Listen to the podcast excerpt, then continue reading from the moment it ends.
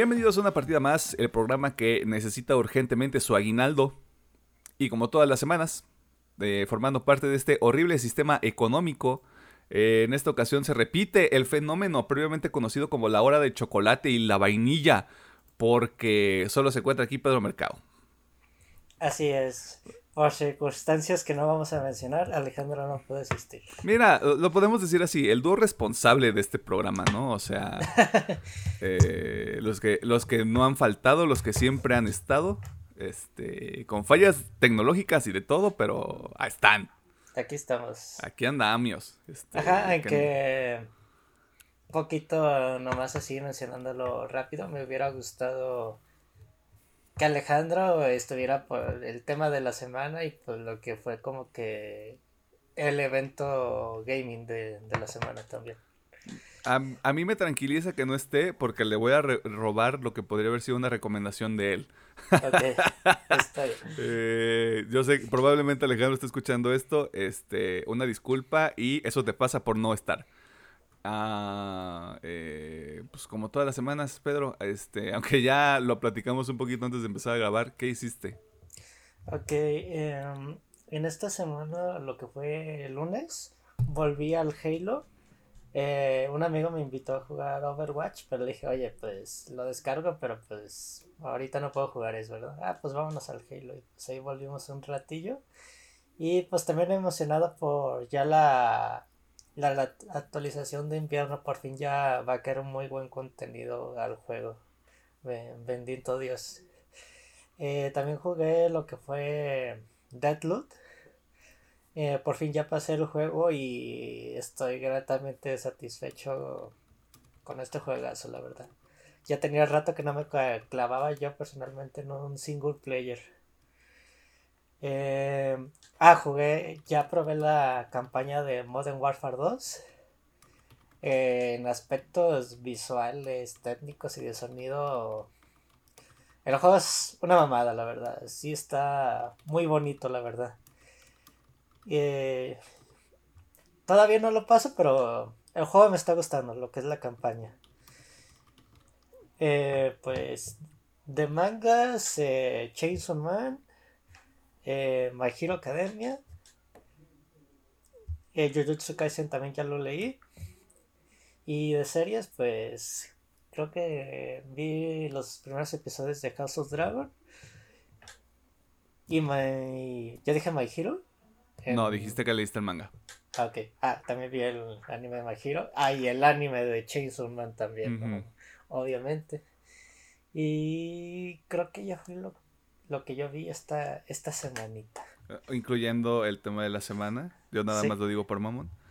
Este, creo que nunca hablamos a profundidad, creo que nunca llegó como a las notas de la semana lo que pasó con Halo, como que solo mencionamos que el COP, el COP local no iba a llegar, pero lo, lo, van a, no lo van a sustituir, sino que va a llegar, como tú decías, mucho más contenido que al que tal vez a la fanaticada le guste, o sea, como que puede ser una herramienta para que la gente que se haya ido por algún otro, alguno u otro motivo regrese al juego eh, y ver qué, qué, pasa con esa comunidad, porque sé que hay gente jugando. O sea, para mucha gente es como de, eh, Halo Infinite está bien culero, güey, ya no lo voy a jugar, pero sé que hay gente ahí, o sea, sé que la gente lo sigue disfrutando, porque está bueno. Sí, Realmente sí una cantidad buena. Nunca dicen los números reales. Es que no es por nada, todos siempre se basan en los marcadores de Steam. Pero tengo entendido que los marcadores de consola son totalmente diferentes. Y pues realmente la actualización es la campaña cooperativa online y la beta de Forge para que la gente la vaya calando y dé la retroalimentación a unos mapas de Forge que van a llegar ya directamente para que la gente se vaya familiarizando con el sistema. De hecho, sí se me hizo como que lo Es una manera muy sencilla de crear los mapas.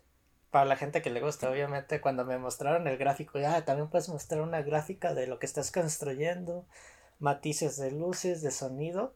O sea que está muy padre, pero yo digo, ay, güey, yo haría un mapa bien sencillito de una plataforma y a duelo de espadas o algo así, porque me sorprendió el nivel de de cosas que vas a poder hacer en, el, en la forja.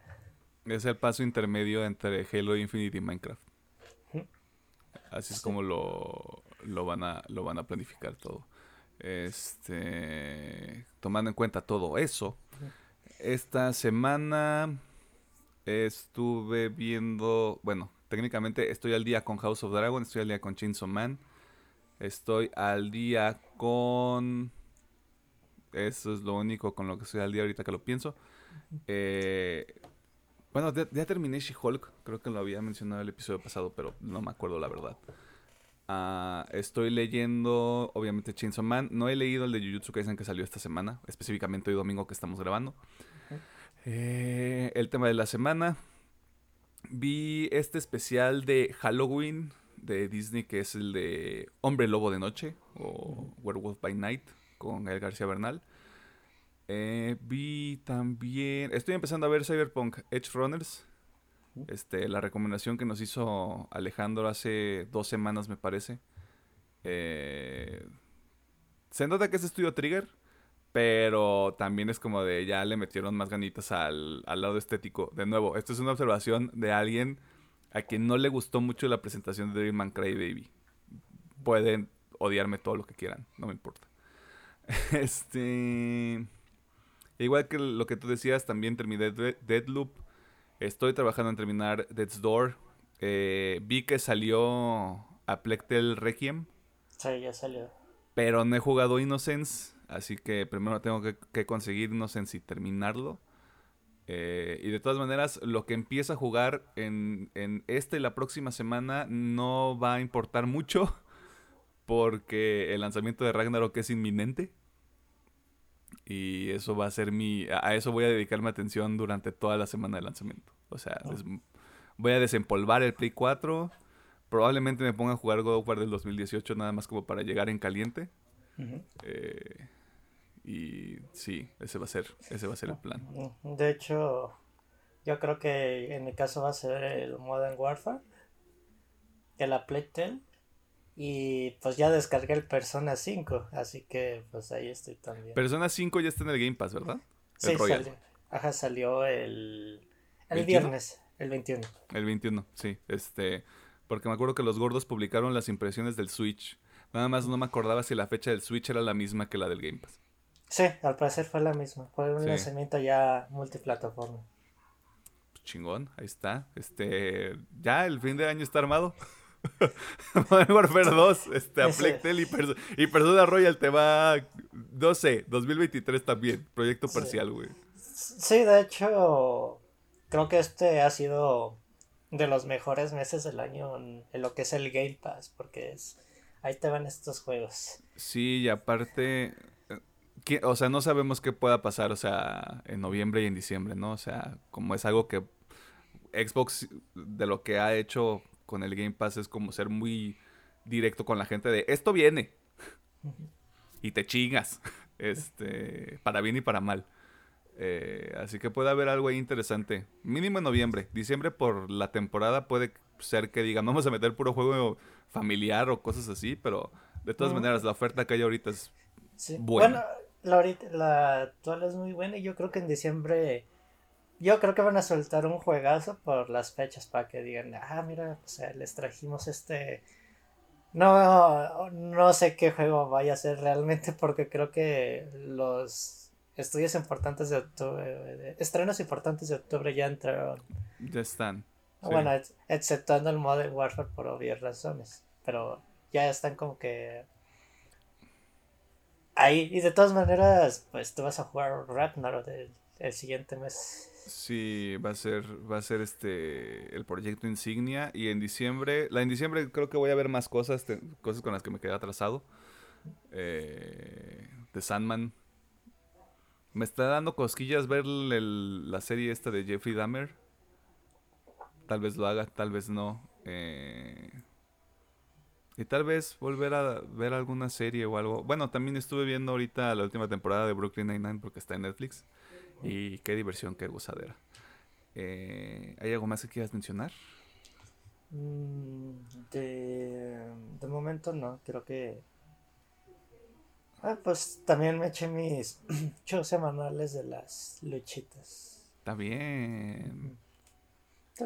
Creo que ya, ya fue todo. Ah, un resumen de la liguilla. Cuando ya entran en cuartos y este aspecto, sí me meto un poquito en el fútbol mexicano.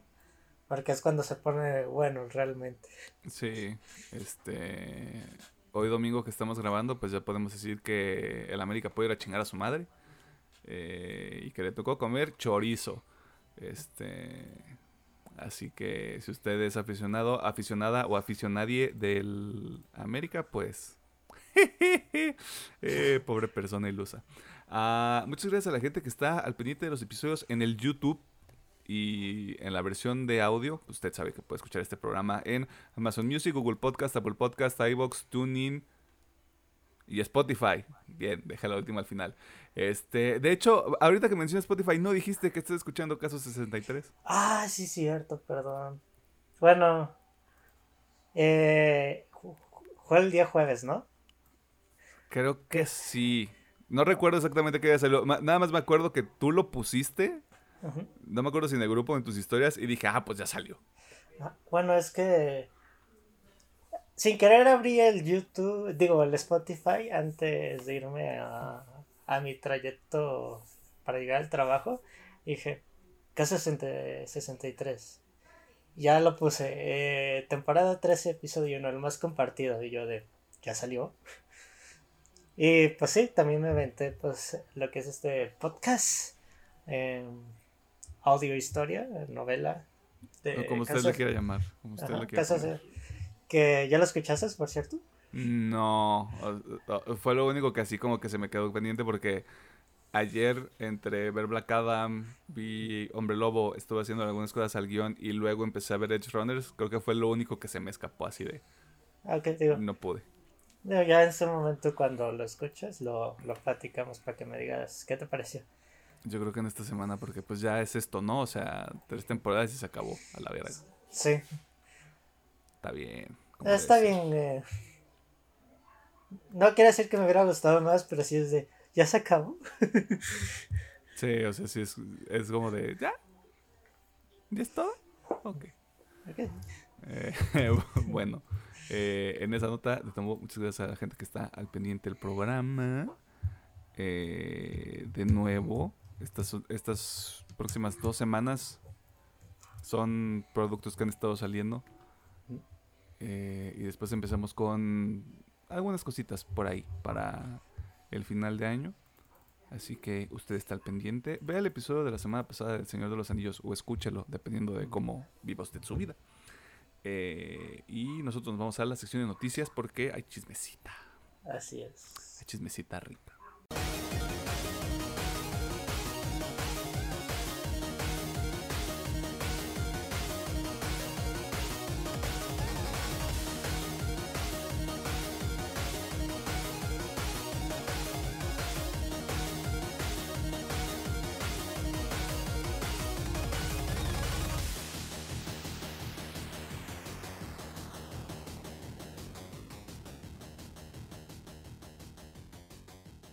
Nos encontramos en la sección de noticias donde te ponemos al tanto de las cosas más interesantes que suceden en el mundo del entretenimiento, la cultura popular y demás cosas ñoñas. Durante varios meses, si no es que durante varios años, había resquicios de la esfera virgen, oscuros y llenos de humedad, donde se hablaba de una propiedad que muchas personas querían ver de regreso en sus consolas de videojuegos. Lamentablemente Konami es la propietaria de esta franquicia y sus prioridades eh, por muchísimo tiempo fueron los juegos culeros, o como la gente de a pie los conoce, los juegos para móvil. Pero la semana pasada, los rumores se volvieron realidad porque de forma oficial podemos decir que Silent Hill está de regreso, hasta en forma de fichas, carajo. Si Alejandro estuviera aquí, Alejandro sería el que le diera toda esta información. Sin embargo, aquí estamos dos personas con este, la suficiente eh, experiencia y tiempo libre de haber visto el showcase completo uh, para comentarle qué fue lo que ocurrió. Eh, en total tuvimos cinco anuncios, si no me equivoco, cuatro juegos, una película. Eh, al menos así se manejan los cuatro anuncios en general porque hay algunas cosas ahí medio ambiguas y libres a la interpretación. Pero vámonos por orden, si te parece bien, Pedro, y a partir de eso vamos desmenuzando qué fue lo que ocurrió. Obviamente el showcase inicia y siento que avientan lo más importante al inicio, lo cual a veces es un arma de doble filo, como hemos dicho con otras presentaciones, pero está confirmado, hay un remake de Silent Hill 2. Exclusivo temporalmente para PlayStation 5 y para PC por al menos un año, lo que tengo entendido. Pero ahí está. Eh, yo creo que el internet de forma unísona y uniforme eh, perdió la cabeza y mojó sus este, panties o ropa interior. Aquí no juzgamos a nadie. Eh, y se ve cabrón. O sea... lo platicamos ya hace meses como una nota de rumor y creo que al parecer este insider le atinó en todo aspecto.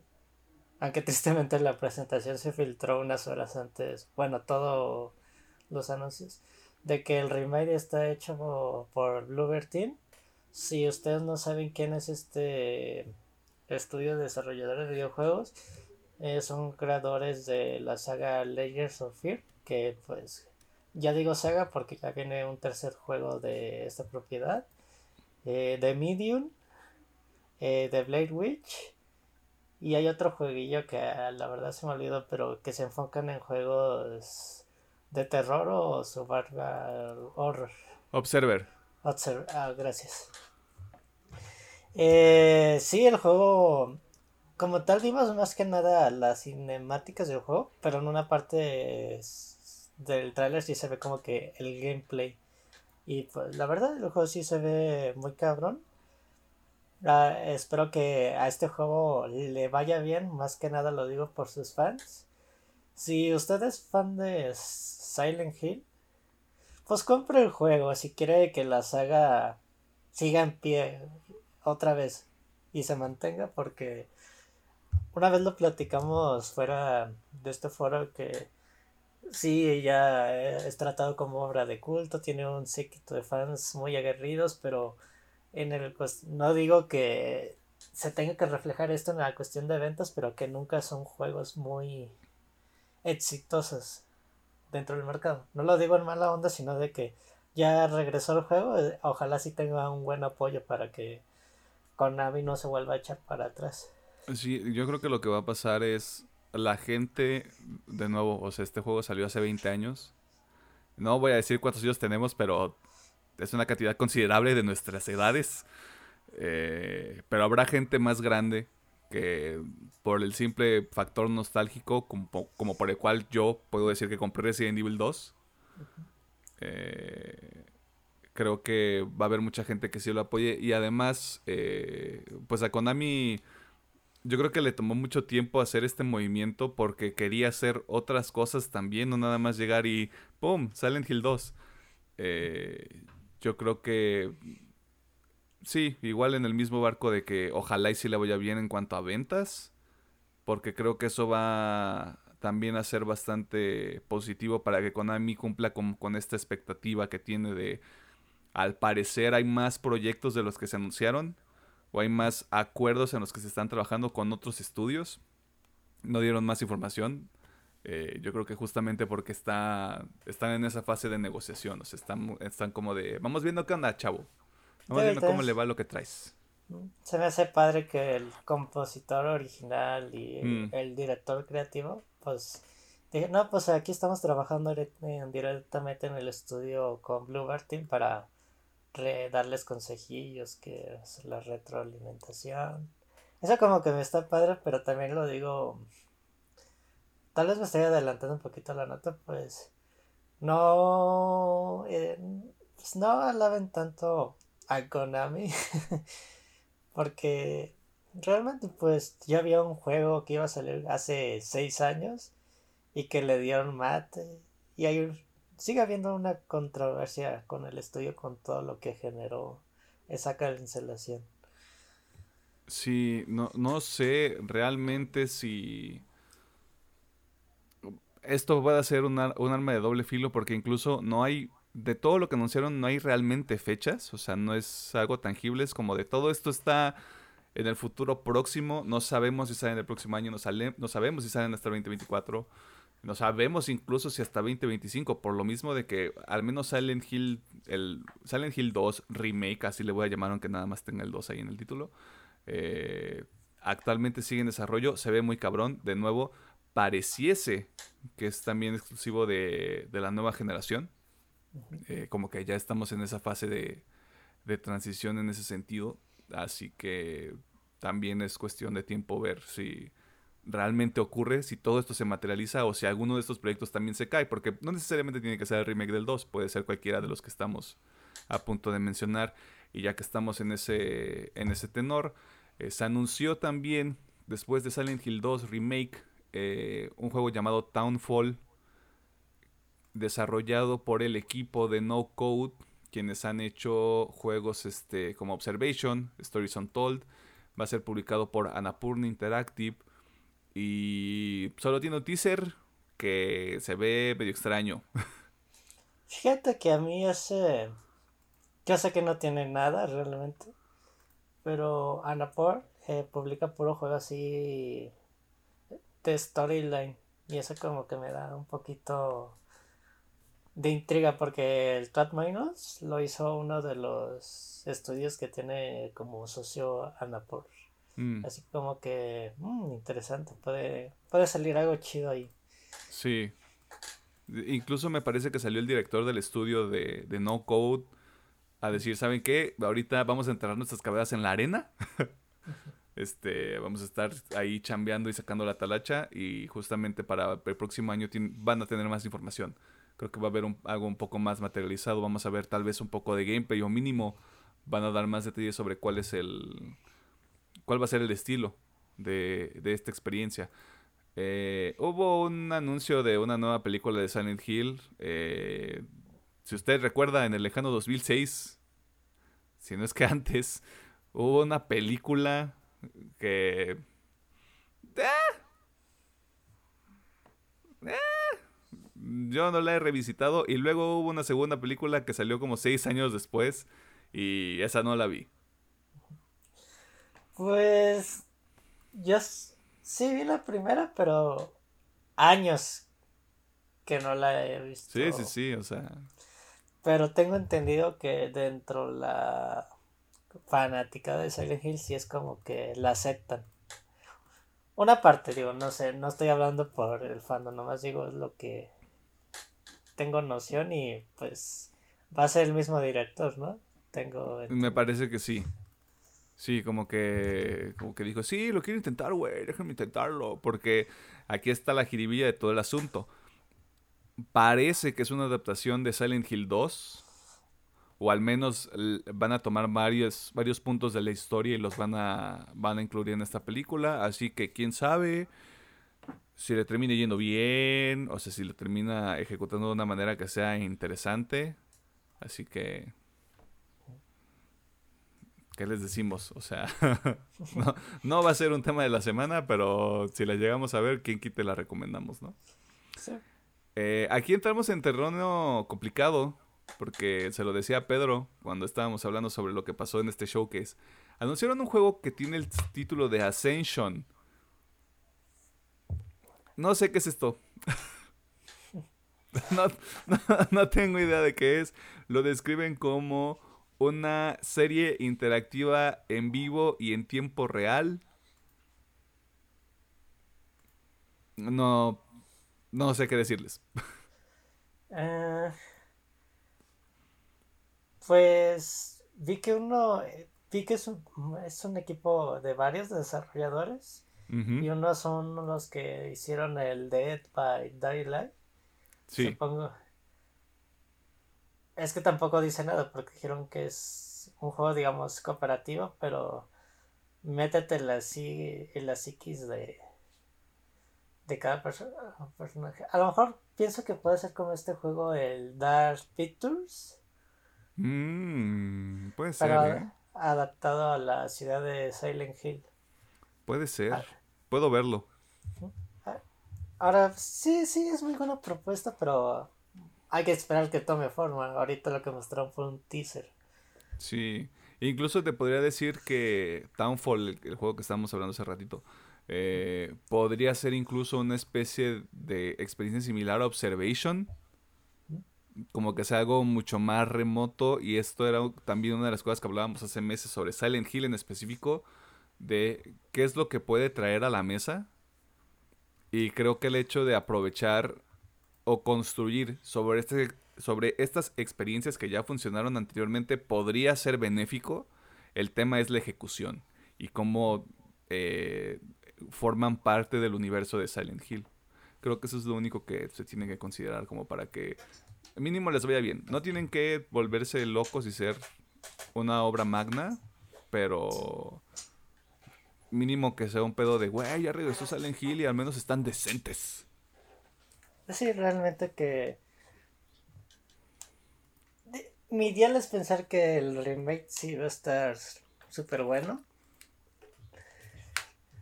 Pero los otros estudios son pues de estudios terceros. Y realmente digo, está bien, realmente Konami no está haciendo ninguno de los juegos. Ahora que lo tocas el tema, se le dio la chamba a otras personas. Konami, digamos, sigue en sus pedos y prefirió darle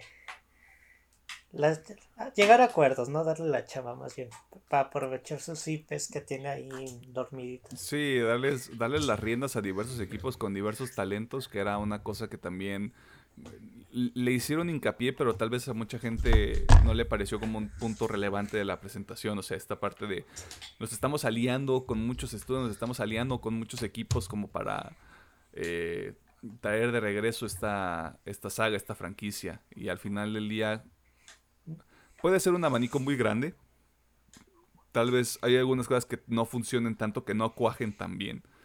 Pero yo apostaría que mínimo pueden ser interesantes.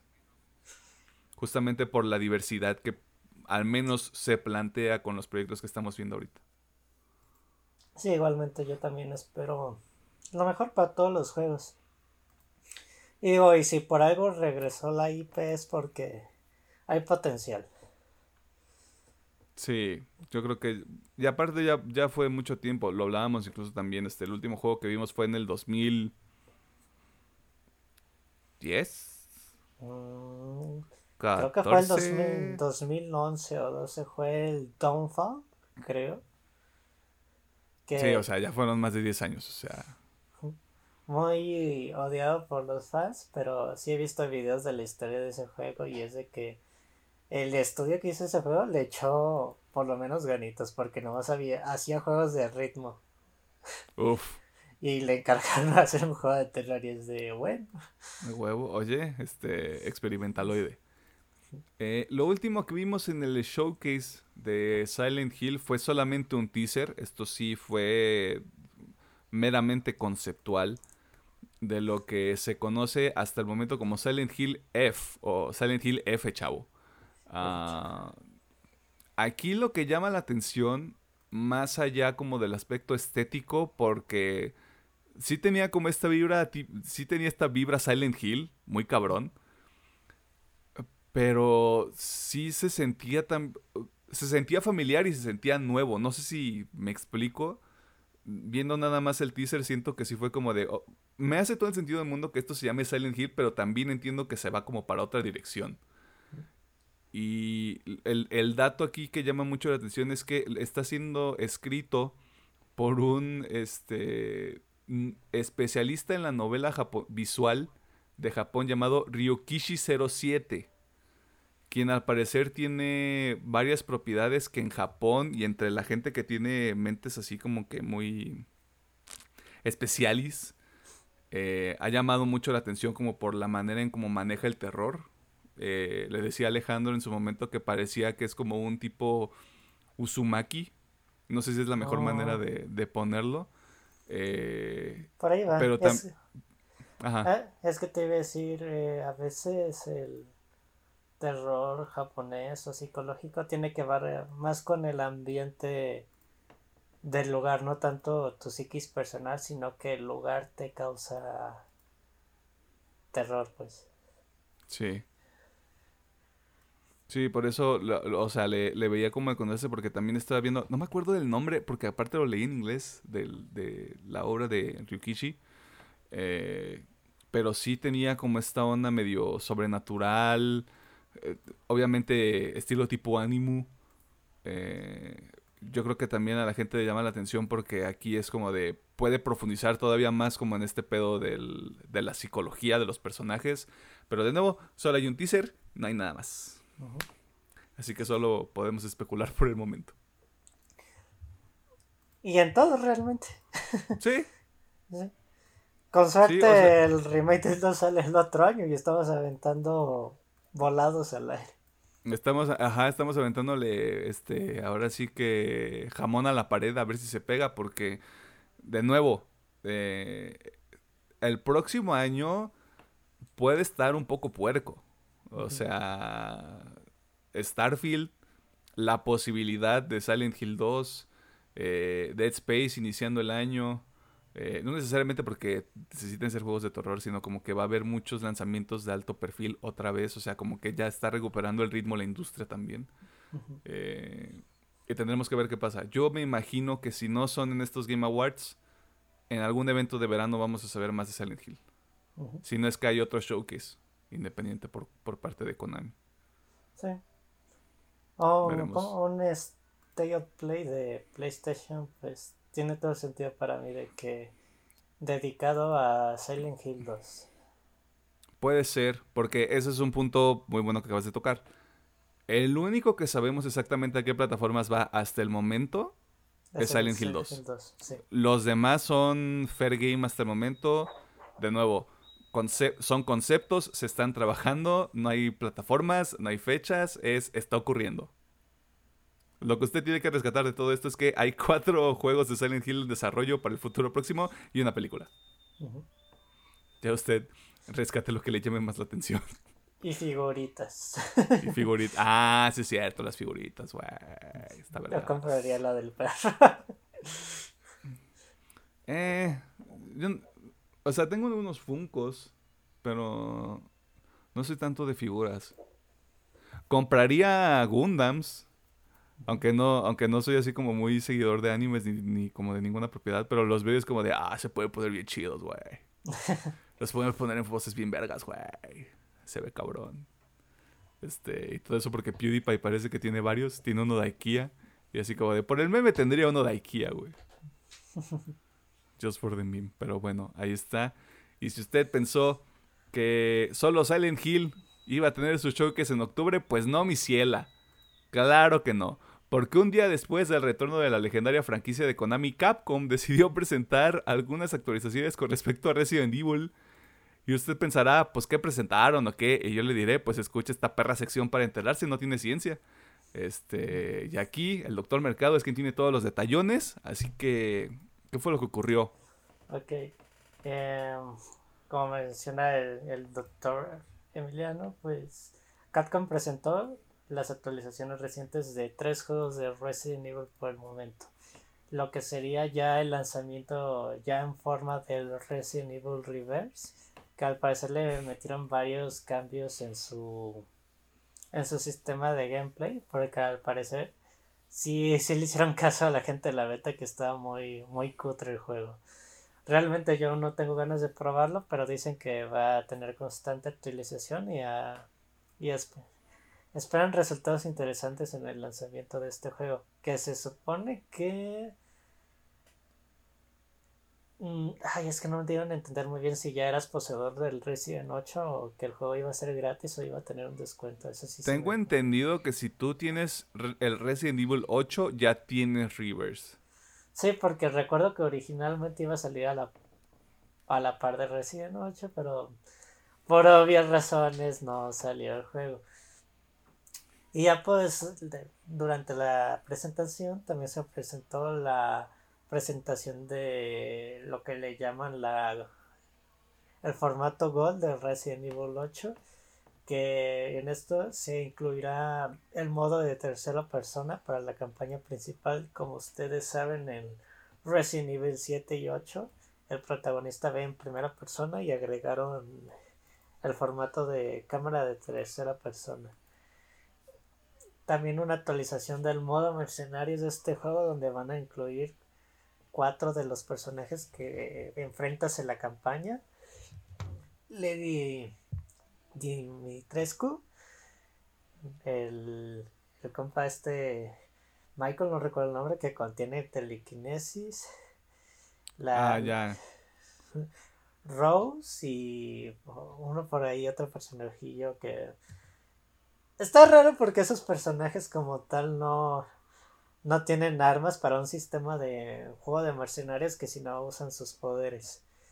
Y la cereza del pastel de esta actualización que es el DLS de Resident Evil 8 Shadows of Bones, donde se va a explorar un poquito de la psiquis mental de la hija de, de Ethan, el, protagonista del 7 y el 8, eh, queriendo conocer el pasado de su padre.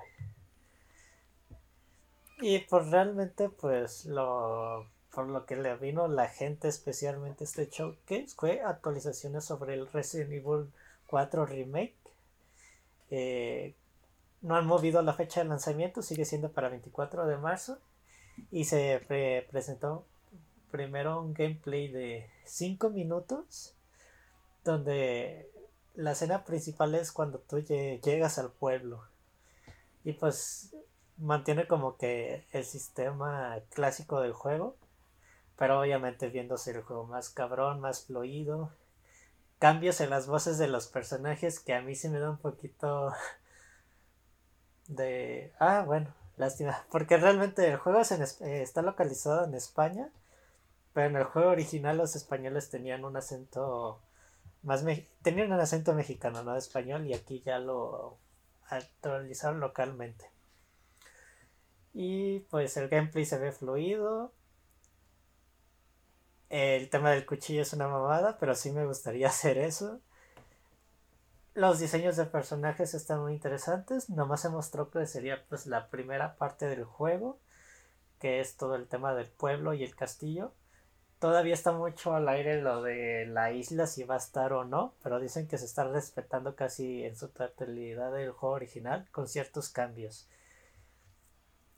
También se nos presentó ya un tráiler en forma del, del, juego, presentando personajes de, de esta entrega que como es Liz, Ada, Ashley, Ramón Salazar, el, el alcalde del pueblo, eh, el niño que no es niño. Sí. Ahí también nomás queda un poquito al aire el villano principal que se me olvidó el nombre y, y también está al aire Sattler que es como que el compañero de Leon que enfrenta en este juego. Ah, y también nos dieron una sección especial del bujanero. Si no saben quién es, es el, el que te vende las armas, el Halo Stranger de Resident Evil 4. Como que al parecer había mucha preocupación por parte de los fans que no estuviera este señor y sí va a estar en el juego. Yo creo que era bastante claro cuando salió Resident Evil 8. en el momento en el que te muestran que el maletín es una mecánica de Resident Evil 8 y que ya puedes comprar cosas, estaba cantadísimo. Cantadísimo que había un Resident Evil 4 y que ya, o sea, acostúmbrate porque lo que viene es Resident Evil 4, güey. A Chile.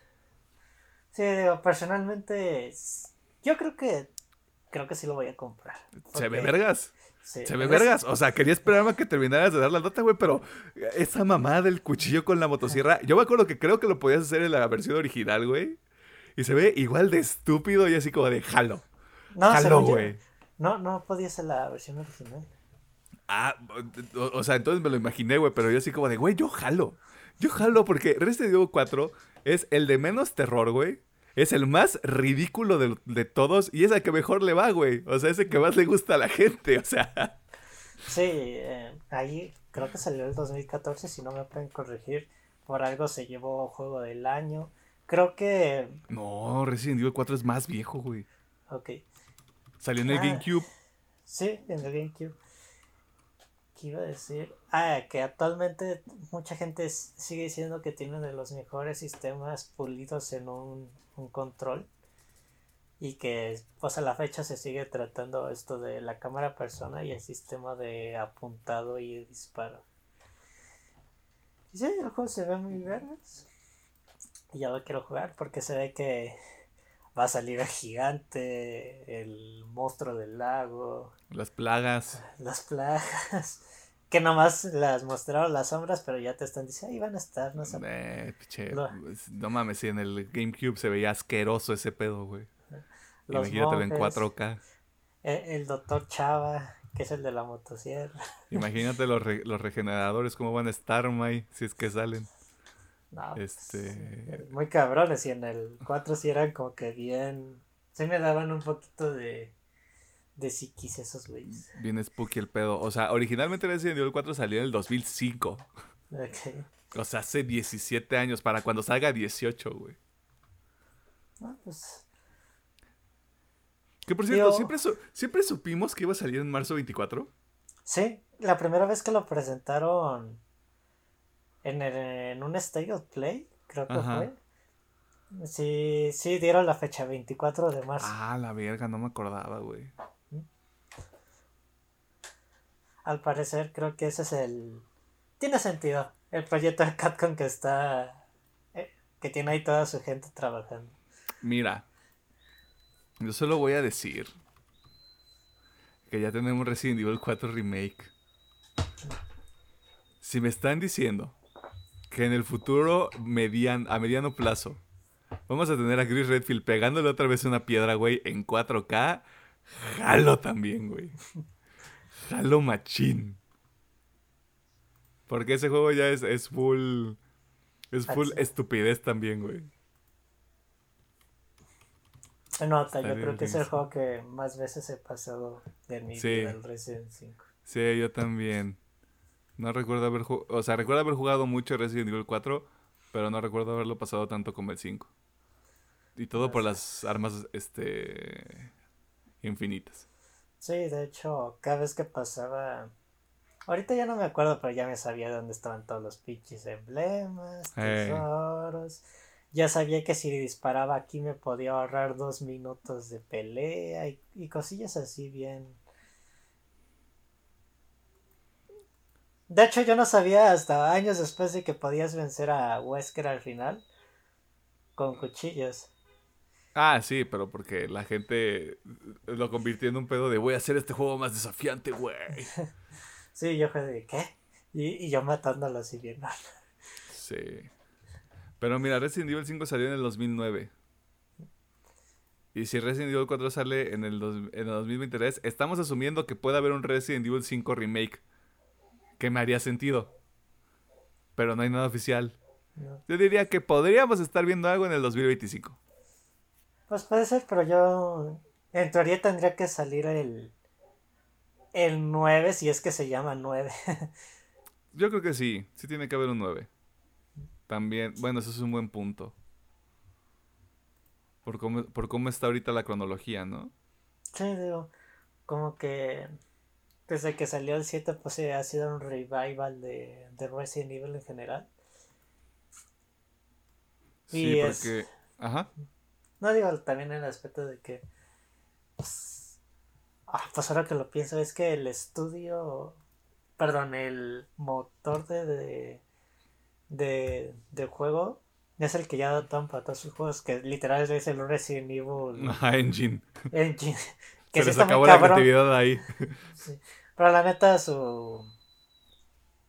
Su programa es muy bueno porque el juego se ve muy cabrón. Sí, el motor gráfico está, está chido, la neta. Y mira, nada más como para tener todo, para que la gente en casita tenga la, línea de tiempo clara. En 2017 sale Resident Evil 7 Biohazard. En el 2019 salió el remake del 2. En el 2020 salió el remake del 3. Junto con Resistance. Que nadie jugó Resistance, no mientan. Un año después, el 2021, sale Village. Eh, para el 2022 cuentan Rivers dentro de la timeline, así que cada quien, ¿no? Y el próximo año sería Resident Evil 4. En teoría, como dice Pedro, para 2024 deberíamos tener un Resident Evil 9, del cual no sabemos nada. Hasta el momento. Hasta el momento. Hasta el momento. Porque tampoco, tampoco queda muy claro como qué es lo que sigue, ¿no? Creo que depende de lo que pase con el DLC, por ejemplo. De Resident Evil Village. Sí, porque se me hace interesante que en el 8 nomás te dan. Ah, pues ahí anda el Chris chambeándole todavía. Echándole ganas. Ajá. Pero es de que al parecer creo que es tanto para bien para mal, pues ya no tienen que tocar los personajes clásicos de, de los juegos.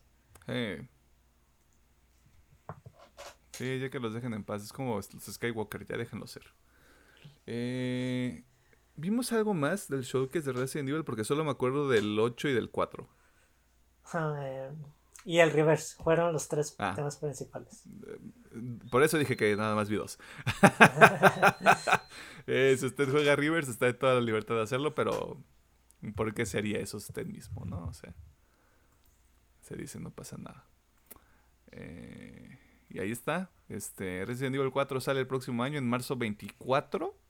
Así es. Rivers ya debería estar disponible. Ya, y el y la versión oro de Resident Evil Village. Sale en noviembre de este año. Sale en noviembre, o sea. Regocíjese. Tanto Silent Hill como Resident Evil regresaron eh, al mismo tiempo a dejar cosas. Así diciendo, ah, sí, tus juegos ahí, yo tengo el 4 bien listo a la verga. Sí, como que los dos dijeron, ah, pues nos sacamos el pito, a ver a quién, a quién le apesta más la verga, güey. Así. Y quienes ganan, pues la gente. Pues sí, realmente. Quienes pierden nuestros bolsillos. oh no, mi economía. Es correcto. Oh no, estoy en bancarrota. Y porque nos mama el chisme, también hay té para tirar sobre la mesa, hermanas. Y afortunadamente no tiene que ver con Activision Blizzard o CD Projekt Red por el momento. Por el momento. Todo inicia en el culo del internet conocido como Twitter, donde la actriz de ¿Es correcto decir actriz de doblaje cuando son actores que hacen voz en videojuegos? Eh... ¿O actriz o actor de voz? Antes había visto un video de eso que cuando es un videojuego, mm, como lo tienen escritado en otro. Tú te déjalo como actriz de, voz. Ah, no recuerdo el término que usan para los, los videojuegos. Pues está donde la actriz de voz Elena Taylor publicó un hilo en el que explicaba por qué no prestó su voz para la tercera entrega de Bayonetta, el juego desarrollado por Platinum Games y que usted podrá jugar este viernes 28 de octubre en el Switcheroo. Si usted no sabe quién es Elena Taylor, bueno, ella dio voz al personaje titular de la franquicia en sus primeras dos entregas, y aquí es donde todo se complica y para mal. Originalmente, Platinum Games le comentó al medio Game Informer que el reemplazo de Elena Taylor se dio por diversas circunstancias, nótese las comillas, lo que provocó que la misma Taylor publicara videos en sus redes sociales donde explicaba que la compensación ofrecida por su trabajo era inmoral, comillas, inmoral. Sin embargo, y en referencia a la popular canción En el radio hay un cochinero, porque Bloomberg publicó más detalles sobre las negociaciones entre Taylor y Platinum Games, donde señalan que el estudio estaba dispuesto a pagar entre 15 y 20 mil dólares por los servicios de Taylor, un aumento significativo si se compara con la cuota que este, esta actriz de doblaje cobró durante las grabaciones de Bayonetta 2.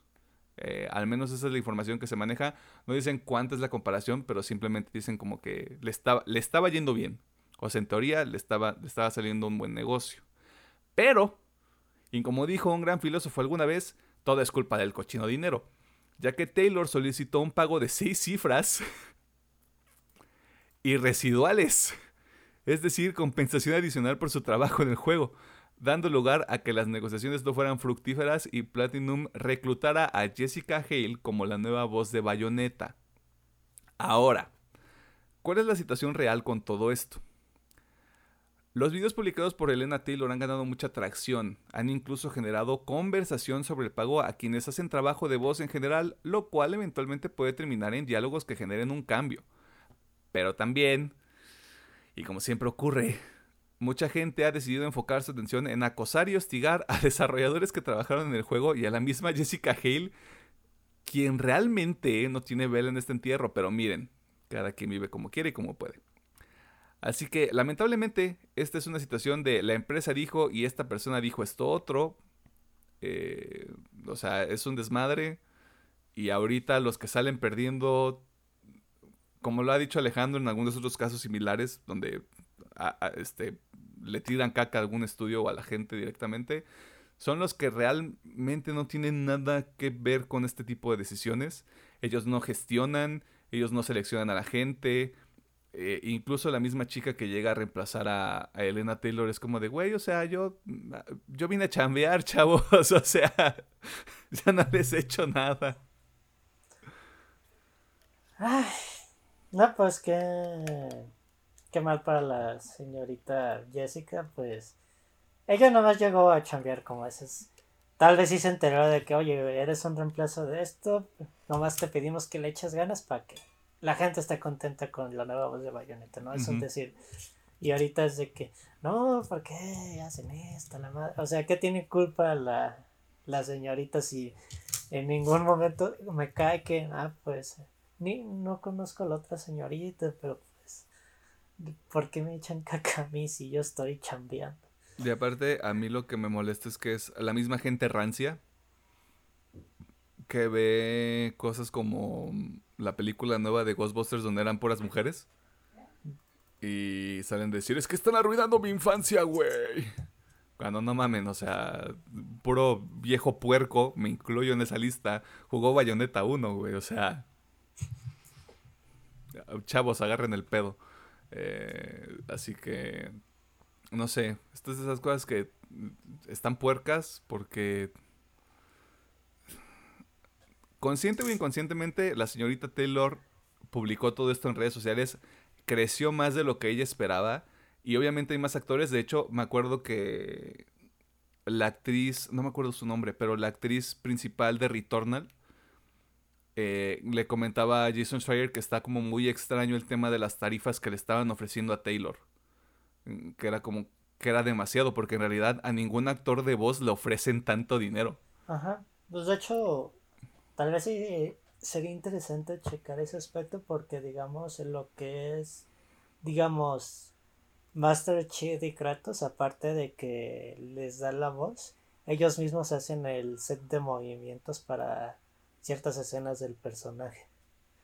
No las de donde andan saltando y dándose madrazos, pero digamos las más dramáticas. Dramáticas y es de pues me imagino que ellos pagan más, les pagan más porque les ponen el traje de captura de movimientos.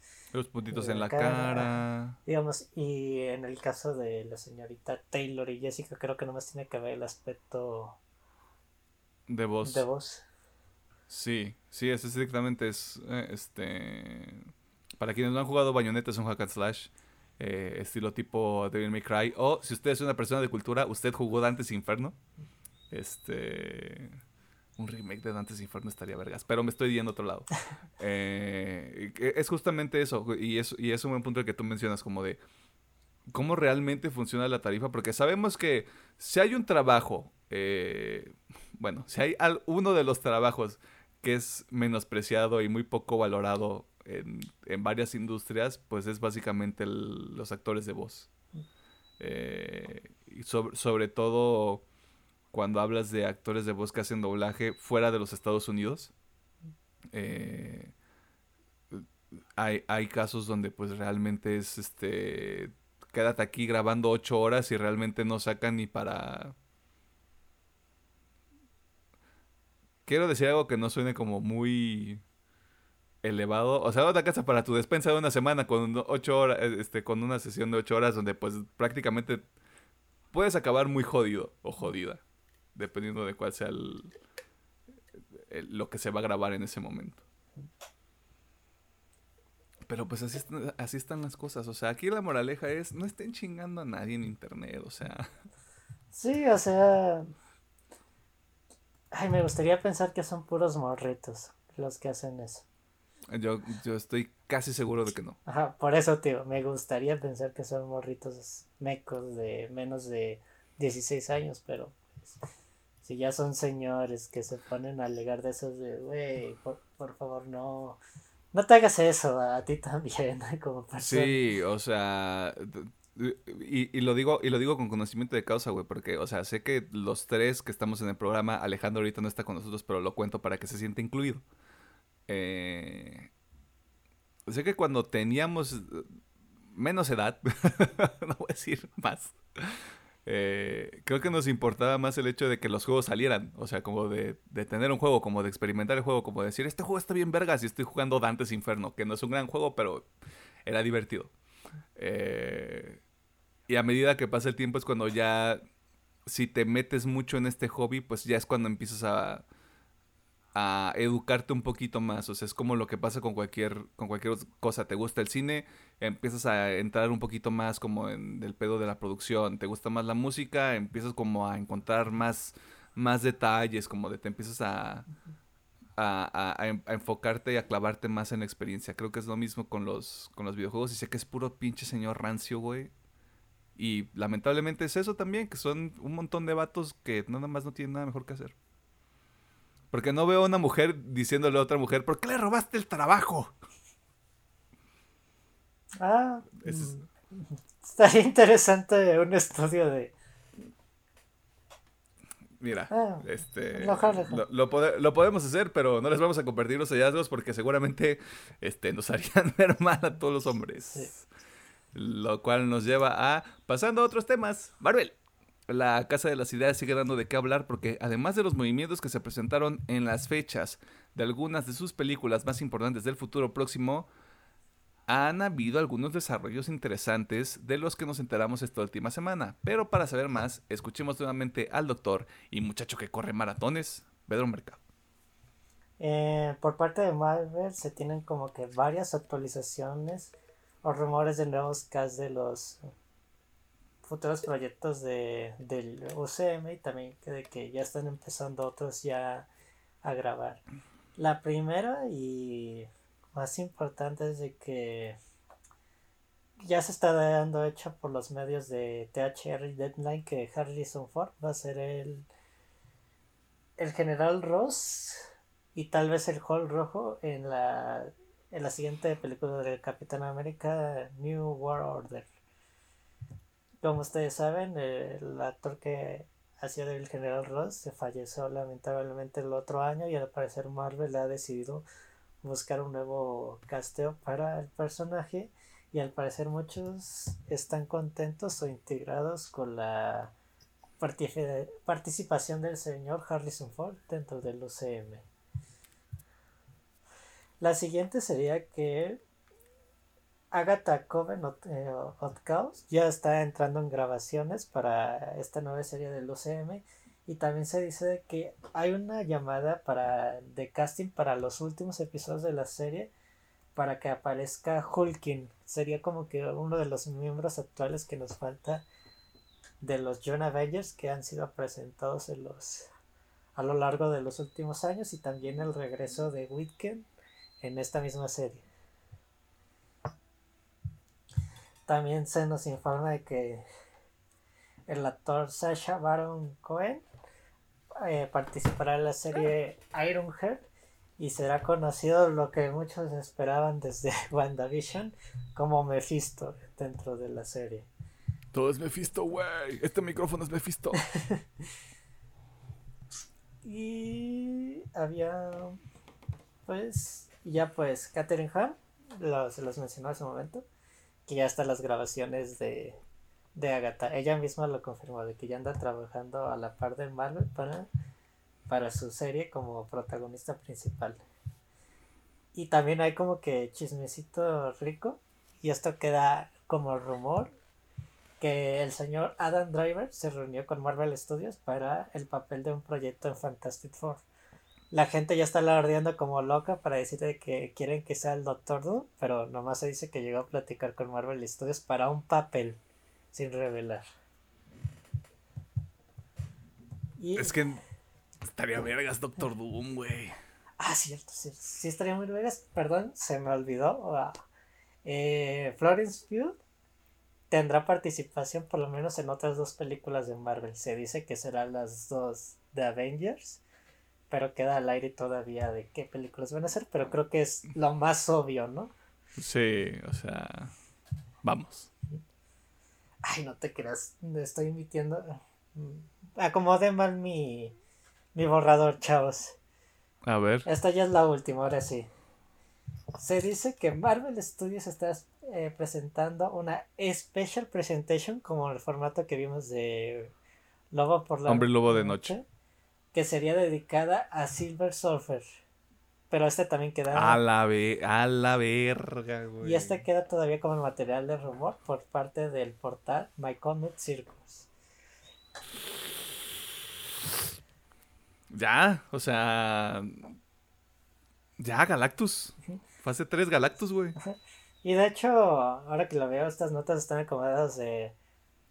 Agatha. Yelena ahí anda chambeándole y pues están armando ya los personajes de los cuatro fantásticos, posiblemente. Ah, o sea, pareciera que ya están así como de. Mira, no hicimos nada con los cuatro fantásticos. Creo que es momento de ponernos a chambear. Porque esa madre sale en, tres años. Y tenemos que estar grabando el próximo. Eh, Adam Driver como Doctor Doom no me molesta. Porque actúa muy bien. Por dos. Yo creo que le quedaría de huevos el papel estaría muy cabrón. y aparte sería como. ¡Wow! O sea. Si, hay un actor que yo no me hubiera imaginado, además de Harrison Ford, en, en Marvel, Adam Driver tal vez entraba en esa categoría. Bueno, yo creo que en su momento lo, lo iba a hacer, pero también el señor Adam Driver es de que, ah, ya estuve en Star Wars, ahorita voy a volver a proyectillos más sencillos donde voy a mostrar toda. Bueno, no, no sencillos. Estuve en la película de la House of Gucci por el señor que alabamos todos en este podcast, el Ridley Scott. Chinga su madre. Eh, eso sí pues, está tanto en proyectos chiquitos y grandes donde piden más de, de en su formato actoral, ¿no? Como, como que le bajó al, al blockbuster, o sea, como que dijo, ya hice esta madre, nos vemos luego, chavos. Voy a hacer otras cosas. Este, pero sí, no, o sea, no se escucha mal. Aparte lo de Harrison Ford sí fue como una sorpresa porque no sé si llegó Disney y le dijo, "Oye, oye, oye, oye, oye, ya sé que terminaste con Star Wars y que ya no vas a salir en Indiana Jones, ¿no quieres más chamba?"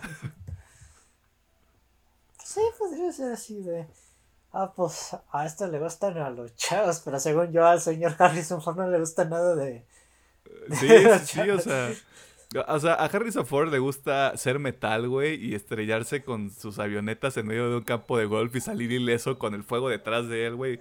Eso es una historia real, búsquelo. Este... Siento que llegan sus nietos con él y dicen, abuelo, vas a salir en Marvel, ¿qué mierda es eso? Así. ¿De qué chingados me estás hablando, mocoso? Ahora tráeme un cigarro. Pero no me venden cigarros, tráemelo, dije. Sí, pues. Pero mira. Al parecer ya. Pues si es cierto, pues ya tenemos cosillas. Muchas cosas de Marvel para. Ya se está cocinando. Y ahorita lo que decías de Hulking, no sé si ya terminaste She-Hulk. Sí, es lo que se me hace raro. No sé por qué tomarían ese ese riesgo si quieren usar a el otro personaje que sale en Chihol. Ajá, el otro personaje que ya se acabó la serie, podríamos decir quién es, pero espérese al episodio de She-Hulk. Este. E, eso es lo que se me hace raro. Porque aparte sale este personaje misterioso en, en She-Hulk y la gente inmediatamente dijo: No mames, viene Planet Hulk. Y es así como de, güey, desde que, desde 2015, la gente quiere una película de Planet Hulk o de World War Hulk y no va a pasar. Mm, creo que... Es mucho pedo. Es mucho pedo y siempre, como tal, los medios siempre han dicho de que no podría haber una película de Hulk porque los derechos los tiene Universal, una parte. O sea, hay un trato con Universal para que Hulk salga en el UCM pero creo que por eso de lleno no han hecho una película de Hulk. Porque. Pues Universal es el propietario mayormente. Por el dinero, chavos, por el cochino dinero no tienen una película de World War Hulk y nunca la van a tener y nunca lo puedo pronunciar bien, así que disculpen. Este, y ya para terminar con esta sección de noticias llena de paralelismos, también tenemos información en el frente de DC Además de algún chismecito que usted podría escuchar en el tema de la semana, pero mire, yo no soy nadie para adelantarle cosas. algunas interesantes, algunas no tanto, no tanto, pero miren, si ya hablamos en la competencia, solo podemos intentar que ambas empresas millonarias peleen en igualdad de condiciones. Este, de nuevo, si Alejandro Gómez estuviera aquí, le daría más información. Nosotros vamos a, improvisar con lo que pudimos encontrar en el internet. Así que quédese con nosotros. Eh, la nota más importante o lo que generó más ruido durante la semana fue la confirmación de que Walter Hamada deja DC. Al menos la división de películas de DC. Algo que Alejandro estaría celebrando ahorita con bombo y platillo, pero no puede porque está indispuesto. Eh, ¿Viste lo que hice ahí? No voy a dar más detalles. Eh, este. Y si usted no está familiarizado con el nombre de Walter Hamada, pues es uno de estos ejecutivos. Eh, estilo tipo Kevin Feige, no porque sea un asesor de continuidad, sino como que era una de las principales personas que tomaba decisiones dentro de lo que pasaba con las películas de DC y también una de las principales personas que eran señaladas por Ray Fisher durante la grabación de la Liga de la Justicia, ¿verdad? Eh, y podría ser este el primer paso hacia algo positivo. No quiero utilizar la palabra mejor porque vamos a hablar más en el tema de la semana. Este. Que de todas maneras me fijé y está el crédito de Walter Hamada en Black Adam, así que vamos viendo qué rollo con eso. Pero lo más importante es que Walter Hamada sale. No se ha anunciado formalmente un reemplazo, si es que se llegará a necesitar uno, que tal vez sí, pero creo que el principal reemplazo sería esta figura estilo tipo Kevin Feige, que ya estábamos comentando hace algunas semanas que DC está en búsqueda de ese perfil, pero también creo que quitándole algunos obstáculos como Walter Hamada a esta persona, quien quiera que sea, eh, puede haber un poco más de libertad con los proyectos. Una visión un poco más unificada y finalmente, pues, mejores productos. Si todo sale bien. Tendremos que ver qué ocurre en ese sentido. Este, el chismecito rico eh, que llegó durante la semana. Y honestamente usted ya lo debería saber. Este programa tiene un crush con Henry Cavill. Porque antes que todo es un, este, es un ñoñazo como nosotros. O sea, armó una computadora gamer, juega World of Warcraft, este, lee cómics. Eh, está, está mamado y aparte tiene un perro muy bonito. Este, no hablo de su perro culazo, hablo de su perro de mascota. Este, y se confirmó que ya está en desarrollo la secuela de El Hombre de Acero, película que salió en el 2013. salió en el mismo año que Iron Man 3, o sea, tomen esto en cuenta. Vamos a tener una secuela de Superman más de 10 años después de que salió la primera. Este, y afortunadamente Henry Cavill está de regreso. Este. Al menos es lo que estamos asumiendo, ¿no? O sea, Henry Cavill va a estar en, esa película. Eh, y aún no hay más detalles, simplemente se confirmó dentro de todo este tipo de movimientos que están pasando con DC. Va a ocurrir esta secuela. No hay más detalles de la trama, no se han anunciado este, más integrantes del elenco. Podemos asumir que Amy Adams puede estar por ahí. Este. A mí me interesa mucho saber quién va a ser el director de, del hombre de Es un muy buen punto porque no creo que los puentes estén completamente quemados con Zack Snyder. Pero mm, sí, sí estoy de acuerdo que no estén quemados, pero ahorita el señor tiene un contrato con Netflix.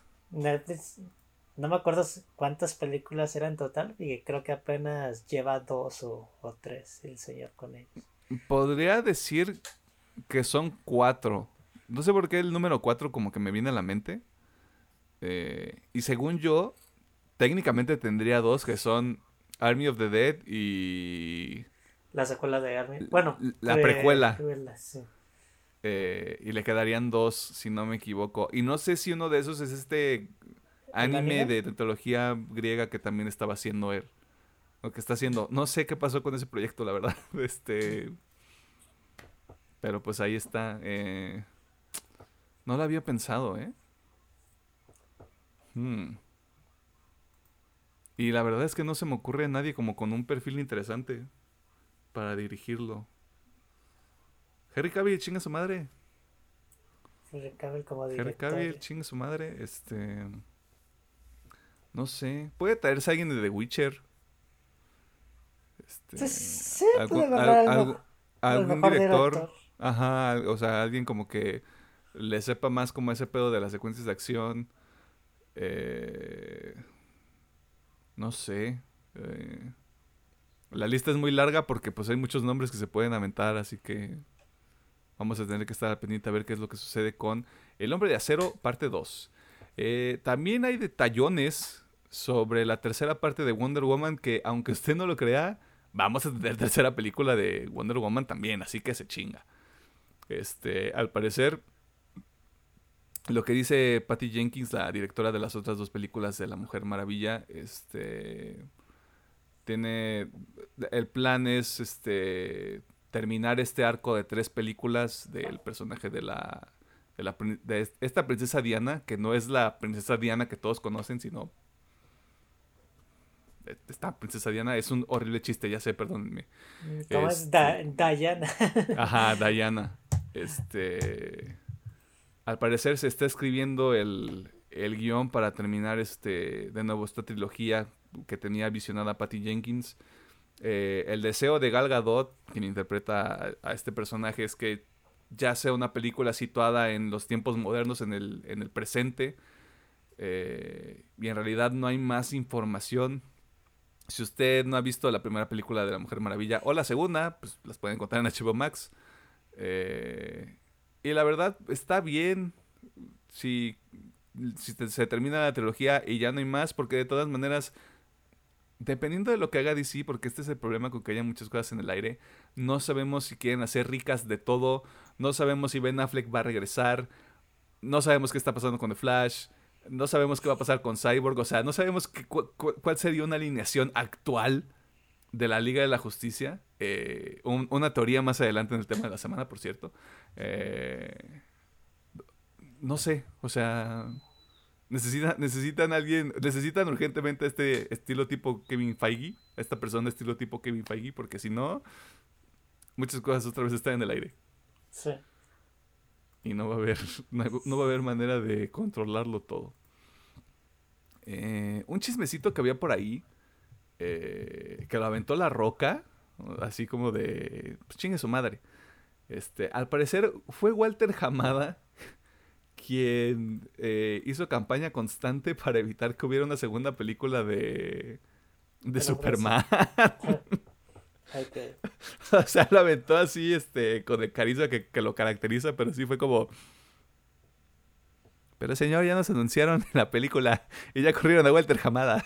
Este. Por, digo, por eso creo que saltó el chiste. Sí, yo creo, ajá, porque fue así como de, ay, mira, pues yo siempre supe que Walter Hamada era una porquería de persona. Y qué bueno que ya se fue.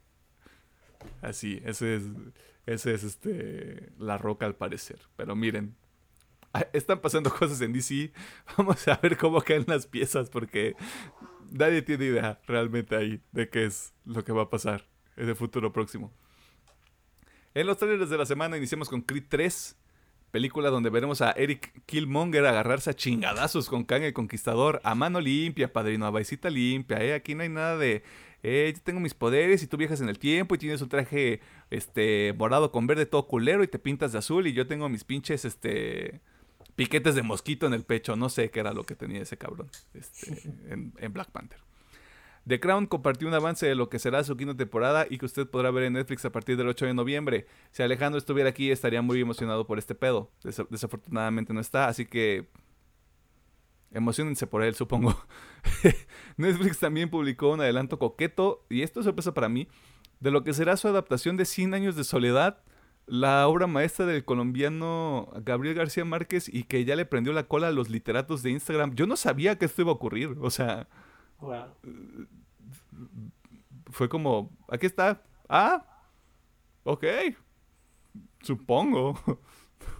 La cuarta temporada de Titans también tiene un trailer oficial de cara a su estreno el próximo 3 de noviembre, con un día después de comer pancito de muerto. Claro que sí, o sea, el pancito de muerto aquí en México. O sea, si usted tiene pan de muerto en otros lados, lo vamos a demandar por copyright.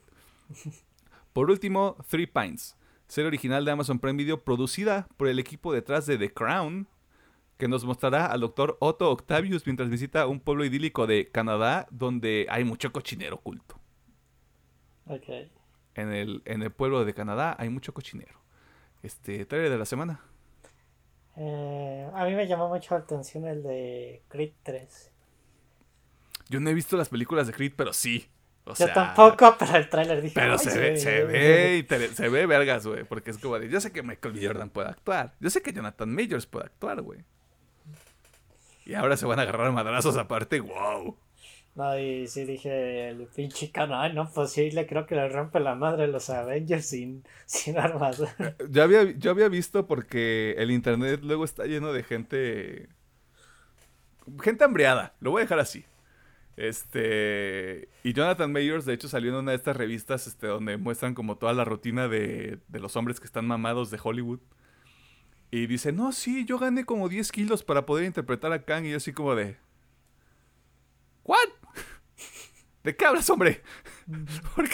¿Por qué, son así? Este, pues ya, o sea, lo ven en el trailer de Creed 3, o sea, el cabrón está mamadísimo, o sea, te hace así y te manda a volar, yo creo, güey, no sé, o sea, es una locura brutalmente, pero pues sí, Creed 3, si Alejandro estuviera aquí diría de Crown, pero pues se chinga porque primero no está y segundo le estaríamos haciendo 2 a 1. Este, eso te pasa por no venir. Eso fue toda la sección de noticias. Si usted está de acuerdo o en desacuerdo con alguna de las cosas que dijimos, si le emociona alguna de las cosas que vio en cualquiera de los dos showcases, ya sea el de Silent Hill y el de Resident Evil, pues déjenlo en los comentarios de YouTube o en las redes sociales, Facebook una partida más, Twitter arroba UPM oficial, TikTok e Instagram arroba UPM guion bajo, arroba UPM guion bajo oficial, no sé qué pasó ahí. Eh, vámonos al tema de la semana. Ya saben cuál es, ustedes están viendo el título, ya vieron la portada del video. No les vamos a hacer un, un double whammy porque ya lo hicimos una vez y no nos salió. Eh, este, así que vámonos para allá.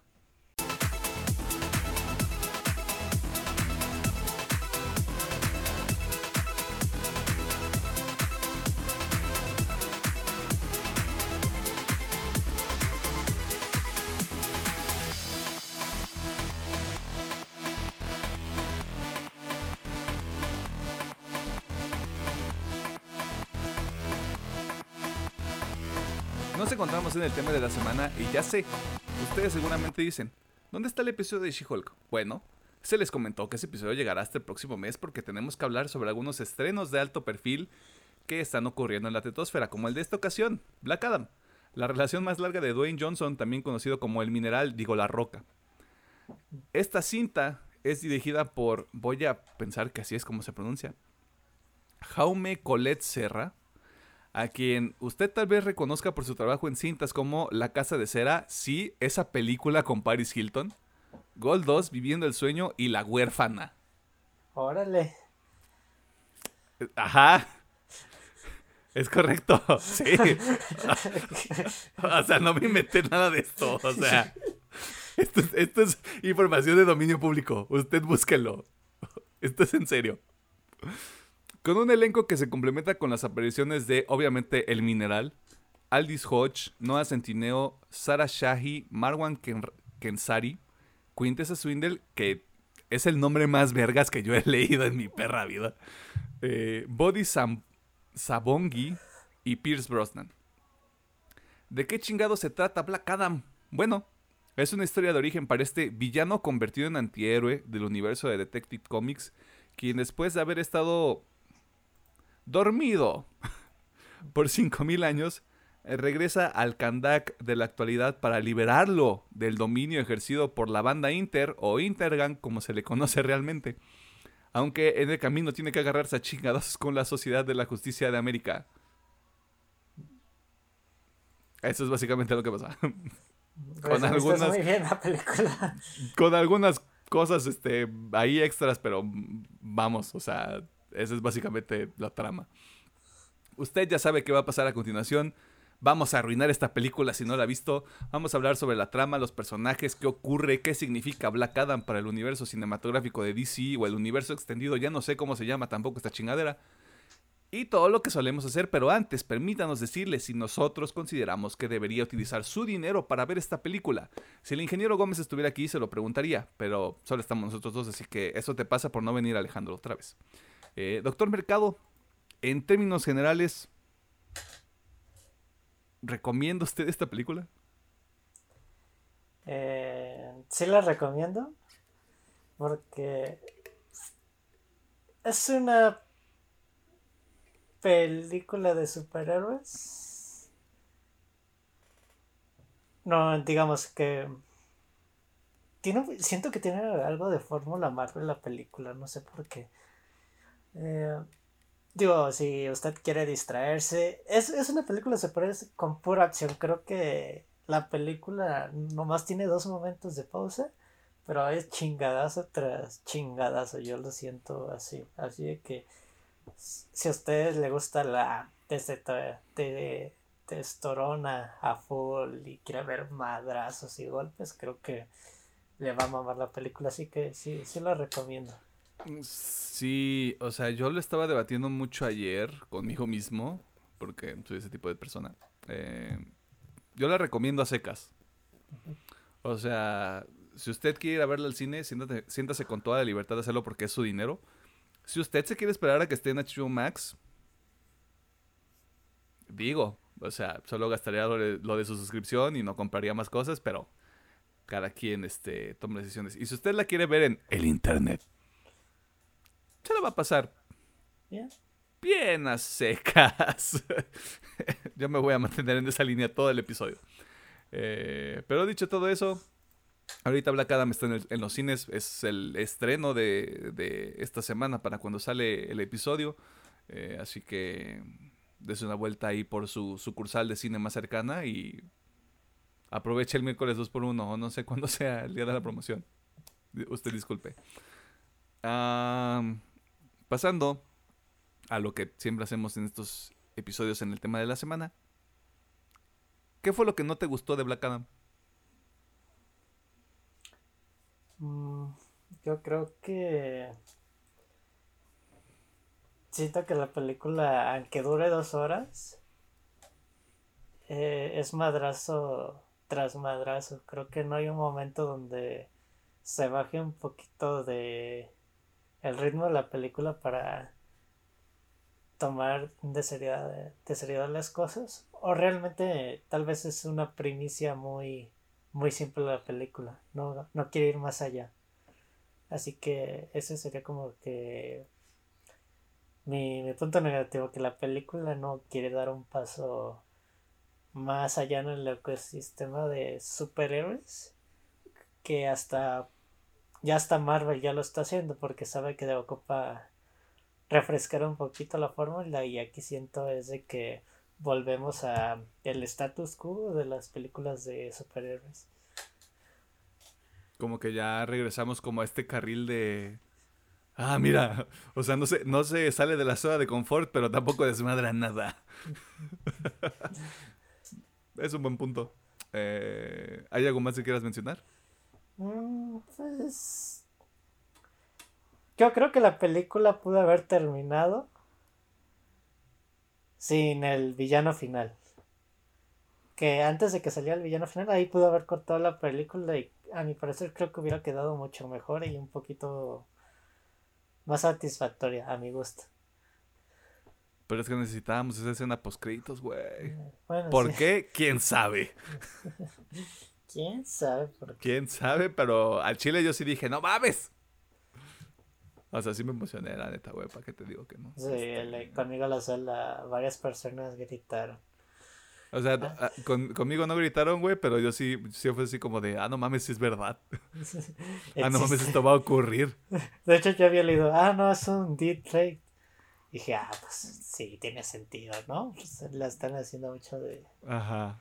Y ya sabes, sí, sí es real. De, de, hecho, ese era el spoiler que me había comido y por eso no les dije nada, porque dije, no, pues falta un... Para ese momento creo que faltaban varias semanas para que saliera la película. Y dije, nada, ¿para qué les digo? Mejor vamos viendo qué onda. Ay. No sé, pero siempre he dicho que a mí no me encanta el filtro Snyder. No me encantan los colores que usan en, en cámara ok. De este, no, es algo muy tonto, pero a mí no me encanta a veces cómo se ven las tomas de, la luz del sol, así de sepia, como si siempre estuvieran Como México. México, en las producciones de Hollywood, o sea, pues, pues no, no es para... No, no, no, y, está bien, es completamente válido, porque sí es como una... Estoy hablando sin saber realmente estos términos, pero es como una saturación de color que se ve medio... Ya entendí, no estoy en Estados Unidos, no estoy en New York, este, New York, no estoy en Nueva York, no estoy así como en una metrópoli, pero tampoco tienes que este, exacerbar ese pedo con eh, esta escala de colores tropical. Sí, porque realmente con simple hecho de cómo presentaron la ciudad y eh, ¿Cómo es? ¿Al Kika? Kandak. ¿Kandat? ¿Cómo presentan Kandat? No es necesario que pongas un filtro de color saturado si es de... A mi parecer no le quedaba la película. Ah, porque... Ay, es que sí, hasta los colores de los trajes de los personajes se ve la saturación de color, sobre todo los colores mecánicos y el CGI del, del, villano, se ve esa saturación. Sí, sí, ahorita que lo mencionas no, no le había prestado tanta atención. Y fíjate que a mí hay, hay, hay uno de los personajes donde mostraron la, mostraron la fotografía como del traje completo y yo dije, no mames, se ve cabrón. Y ese es Hawkman. O sea, siento que de todos los trajes creo que es el que más se beneficia del filtro Sí. Eh, no porque esté culero, sino porque como que lo complementa. Este, pero dudo mucho que alguien haya llegado así como a la sala de edición y cámbielo todo para que ese traje se vea vergas. No, sí, fue una decisión creativa. Y creo que también, eh, creo que el traje de Doctor Fate también se ve muy... Ah, el traje de Doctor Fate está vergas. Se, ve muy vergas. Y también de esta chica. Cyclone. Cyclone, que Creo que es de las únicas que no les afecta la saturación de color en su traje, irónicamente. Sí. Está, está raro. Quién sabe. O sea, decisiones, decisiones que uno no puede entender. Eh, tomando en cuenta todo lo que dice Pedro y en el ejercicio de no repetir ideas, no sé si me estoy convirtiendo yo en el Alejandro de, de este programa. Eh, como que a, mí el humor no me... No te agarró. No, no me agarró. O sea, sí, hubo, algunos momentos que sí dije, ok, esto está jocoso. Pero en general sí fue como... Hmm, bueno. Y... A lo que sigue. digamos, en el ejercicio de decir de... Siempre Alejandro nos especifica que es el personaje de el, humor de ese personaje no le gustó. En tu caso fue uno en específico o el humor general de la película. No me gustó que Black Adam sea tan denso.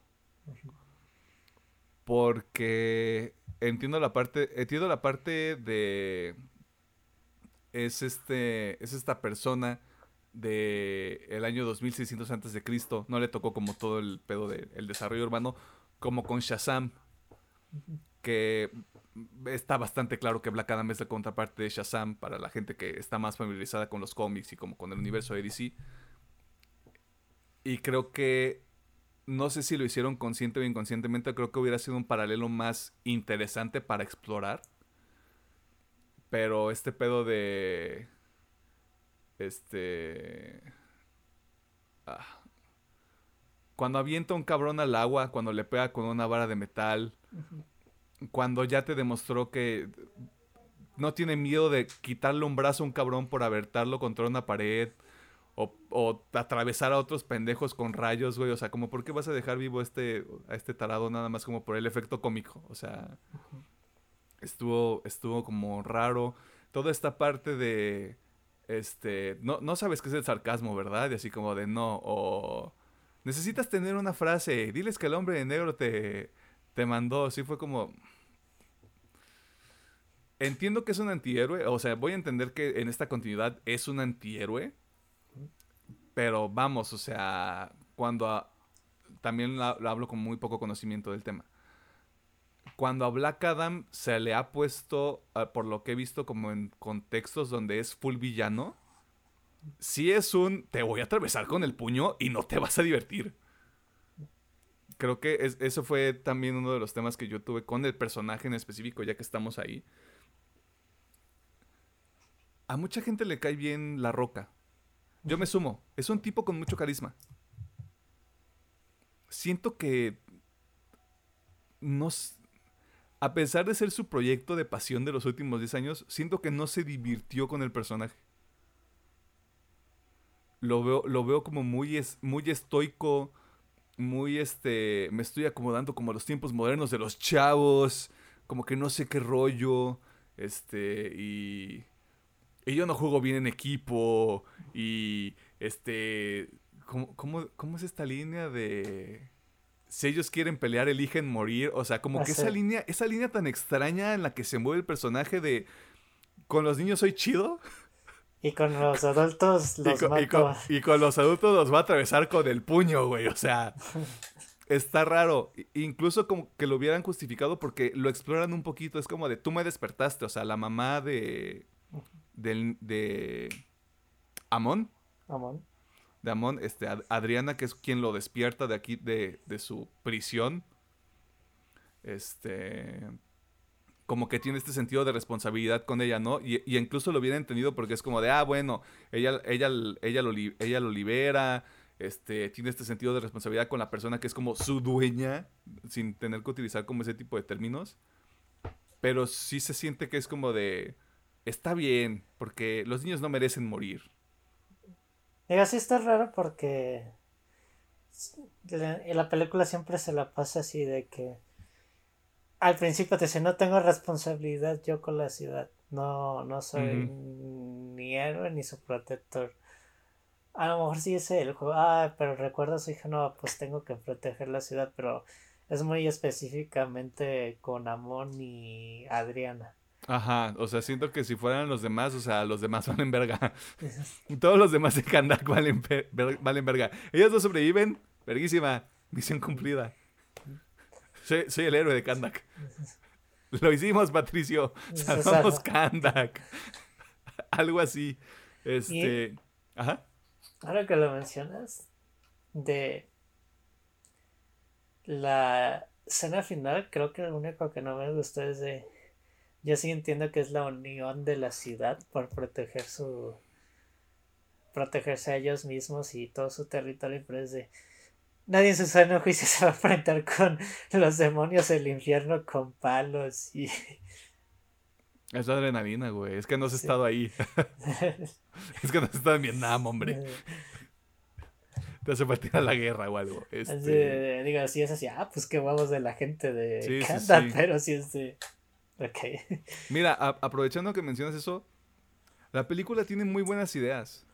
O sea, eh, justamente como este tema de, que se presenta a través de Adriana, que es como de, ah, o sea, ustedes vienen cuando ven a Black Adam, pero no vinieron cuando nos estaba chingando Intergang, o bueno, la banda Inter, como yo le digo. Este, como qué pedo ahí, brothers. O sea, muy sociedad de la justicia y la chingada, pero acá qué rollo. O sea, hubiera sido un hilo muy interesante para la película porque justamente toda la gente que se queja de las películas de superhéroes dice este pedo de siempre salvan Estados Unidos, siempre es Nueva York, este, siempre es este, pues sí, o sea, el, la, la madre patria de los Estados Unidos, ¿no? Donde pasan estas cosas. Creo que trata estos temas, incluso como este pedo medio medio nacionalista, que es lo que pasa con, la gente de Kandak, eh, que de haberlo, creo que explorado un poco más, en lugar de estar viendo tantos madrazos todo el tiempo, como dices tú, eso lo hubiera ayudado a, darle mayor identidad al personaje.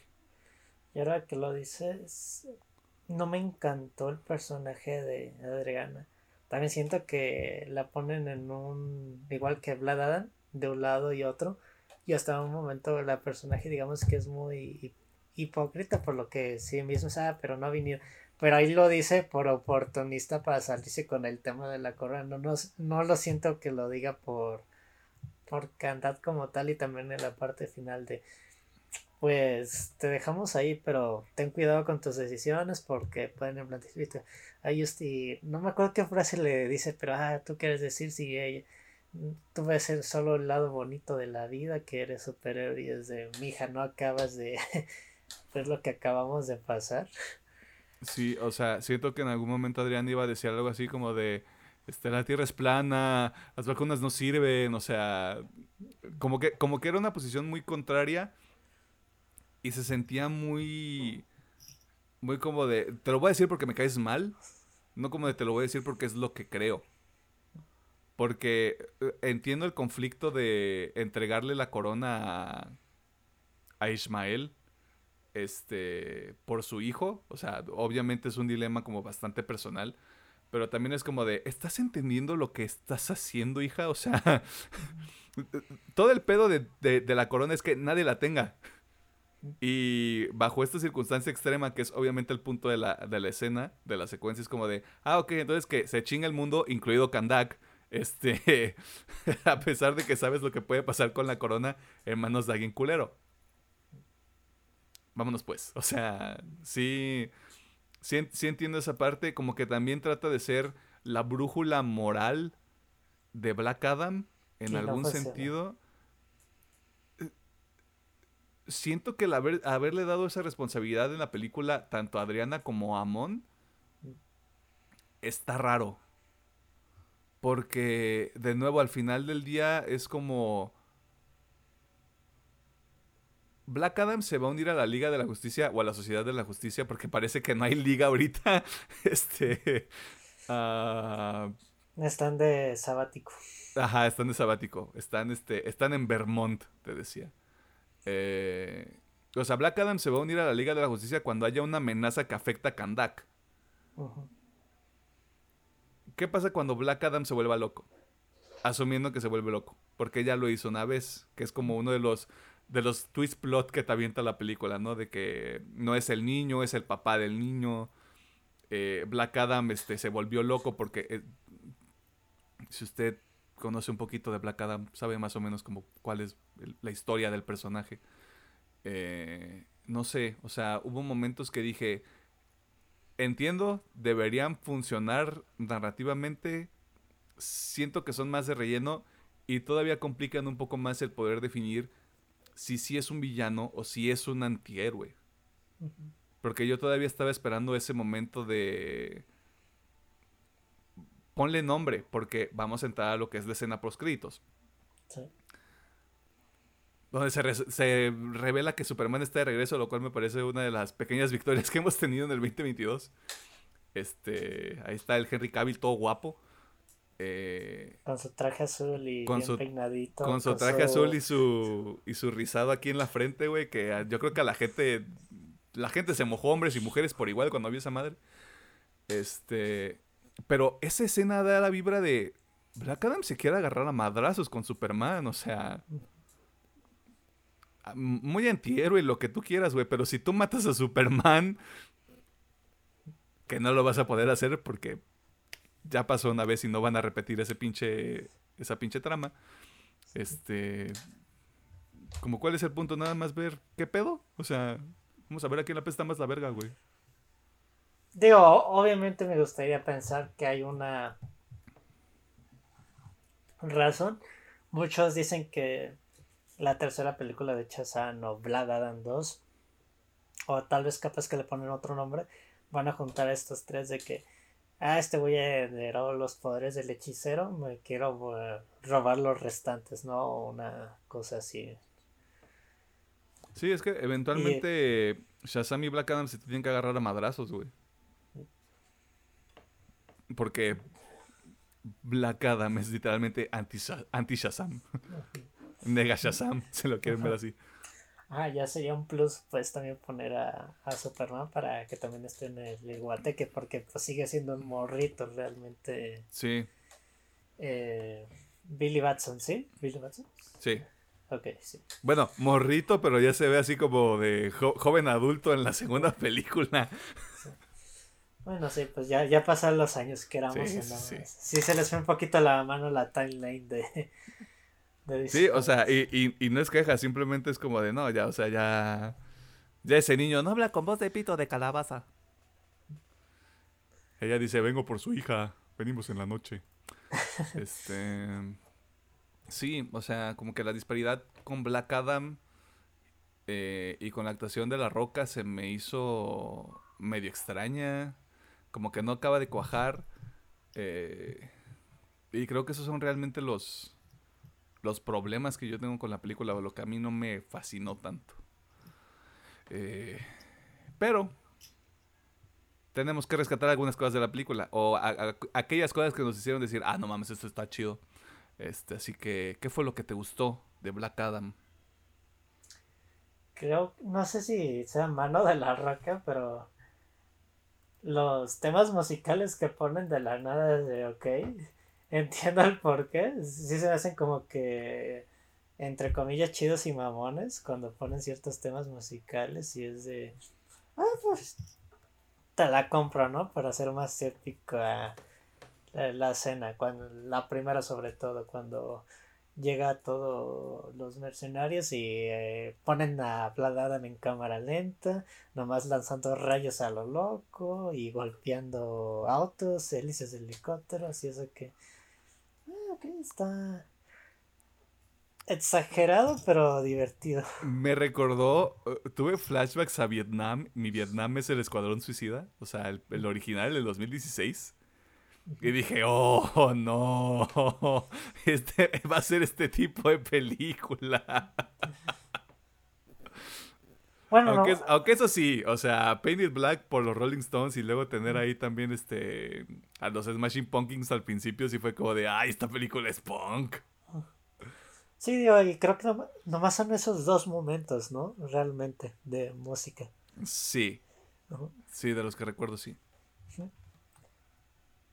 creo que el aspecto de las batallas aéreas me gustó mucho cómo la representaron cuando peleaban Blada, Dan y Hotman, cómo se dan madrazos en el cielo, se me hizo como que muy, muy padre también como el enfoque que le dieron a Doctor Fate con sus poderes y está como que muy, ah, está, está padre. El, Perdón, lo digo en forma de chiste. Ah, el Doctor Strange de DC. sí, pues sí, sí, claro, no. Pues, yo sé que primero existió este señor, pero qué bueno que le pudieron dar un enfoque sin que digas, ah, como el Strange, ¿no? Ajá. Y Cyclone, creo que los poderes de Cyclone se me hicieron como que muy... No me encanta el tema de la cámara lenta de la película, pero sí es de a, esta chica sí le queda bien por el tema de cómo se controla el viento y la, ella sí es la maestra aire de la película, ¿no? Sí. Yo creo que pues toda la sociedad de la justicia se ve como que muy padre, ¿no? Y creo que es un equipo que formaron en cinco minutos, literalmente, porque es de Atom Smasher. Ustedes entran de último minuto, pero nos van a echar paro en esto. Porque la liga está en año sabático. Está en un retiro. yo creo que eso tiene muy importante. Las escenas de acción sean realmente potentes. Violentos porque con Bladan porque literal mata gente, ¿no? Sí, o sea, esta película abusa de su clasificación B. Bien cabrón. O sea, Hubo como tres escenas donde hizo prácticamente lanzó el cuerpo del señor y luego le aventó la, moto donde iba y es de ok que tranquilo hijo anda alterado el morro yo creo que en eso sí en aspecto de acción yo creo que la película te va a divertir mucho por los madrazos tanto de Vlad contra la Social Justice Lead o la Sociedad de la Justicia. Creo que es lo principal la, de la... Liga de la Justicia con, rebaja. Con rebaja. y realmente es como, yo siento que más bien era el tema principal de la película, ¿no? Este grupo de héroes tratando con este señor que le gustan los, los tintes negros de la vida en sus decisiones. Le gusta ser darks. Black, Adam escucha Trivium. Digo, porque el, aspecto de Sabbath creo que existe un poquito de, de más a mi gusto personal. Y es de, ah, tú eres el campeón de los demonios. Y yo, ah, qué diabólico. Ay, qué metalero, güey. Has probado Metal Singer, te va a mamar. y es de, ¿qué? Está media random. De hecho, se me hizo media random de los demonios. Ni me gustó, ni Está, está como un extra. O sea, para ti es como rebaba. Es como de, ah, bueno, está bien. Está bien. Así de, ah, nuestro campeón. Toma nuestro poder diabonático. Vas un, poquito, un poquito más Doctor Strange en tu Black Adam, bro. Porque. No sé, se me hizo esta raro de que cuando revive, revive en el mar y no dentro de la nave. Ese sí se me hizo raro. O sea, te muestran que se deshace, pues. Pero sí, pero sí fue como de. Ok. Supongo. pero mira, nosotros no somos este creativos, güey. Pues, eso sería más bien como que lo que me gustó y el aspecto raro de la, de la película. Sí, no, o sea, hay, hay, hay unos puntos ahí interesantes que comentas. Eh, me voy, a, me voy a alinear mucho con lo que dices. Creo que una vez que la Sociedad de la Justicia aparece en la película, es ¡vámonos! O sea, el ritmo de la película levanta muy cabrón. Porque al principio es como de, soy Black Adam y voy a matarlos a todos porque solo tienen armas y son unos idiotas. Este... Desde el momento en el que, que sale la secuencia de Hawkman que, que salta así tipo, tipo Black Panther, por cierto este, de su, de su nave, que Hawkman parece ser como el Batman de la Sociedad de la Justicia de América. Este, desde ahí ya es como de, ah, ok, o sea, se van a armar los catorrazos. Y Hawkman y, Black Adam traen ahí un tiro cantadísimo, güey, toda la perra película, porque Hawkman anda de, a ver, güey, bájale de huevos. Y el Black Adam de, oblígame. oblígame tú. Tú y tu pinche martillito de cagada, güey, a ver qué vas a hacer con esa madre. Este se me hizo gracioso hasta cierto punto, pero sí fue como de. Sí me gustaría que se agarraran a madrazos bien, o sea, que se saquen sangre, güey. Pero siento, eh, pero siento que, es, Ajá. Eso es cierto de. Sí, güey, te muestran cómo vuelven a un güey esqueleto, le mochan un brazo a uno, explotan, pero es de. Un poquito de sangre hubiera te ayudado un poquito más. lo, hubiera, creo que lo hubiera dado un poco más de punch. De hecho, estaba leyendo, pero no, no lo confirmé realmente. Originalmente Black Adam era clasificación C. ¿Sí? O sea, oh. clasificación R. Había sido concebida como clasificación R. Obviamente porque la vida ocurre y porque necesitamos hacer dinero. Eh, termina siendo clasificación B, pero de nuevo, abusa mucho de su clasificación B, güey. O sea, le faltó un poquito más de trabajo en los efectos visuales para que terminara haciendo clasificación C, güey. Bien recio. Este.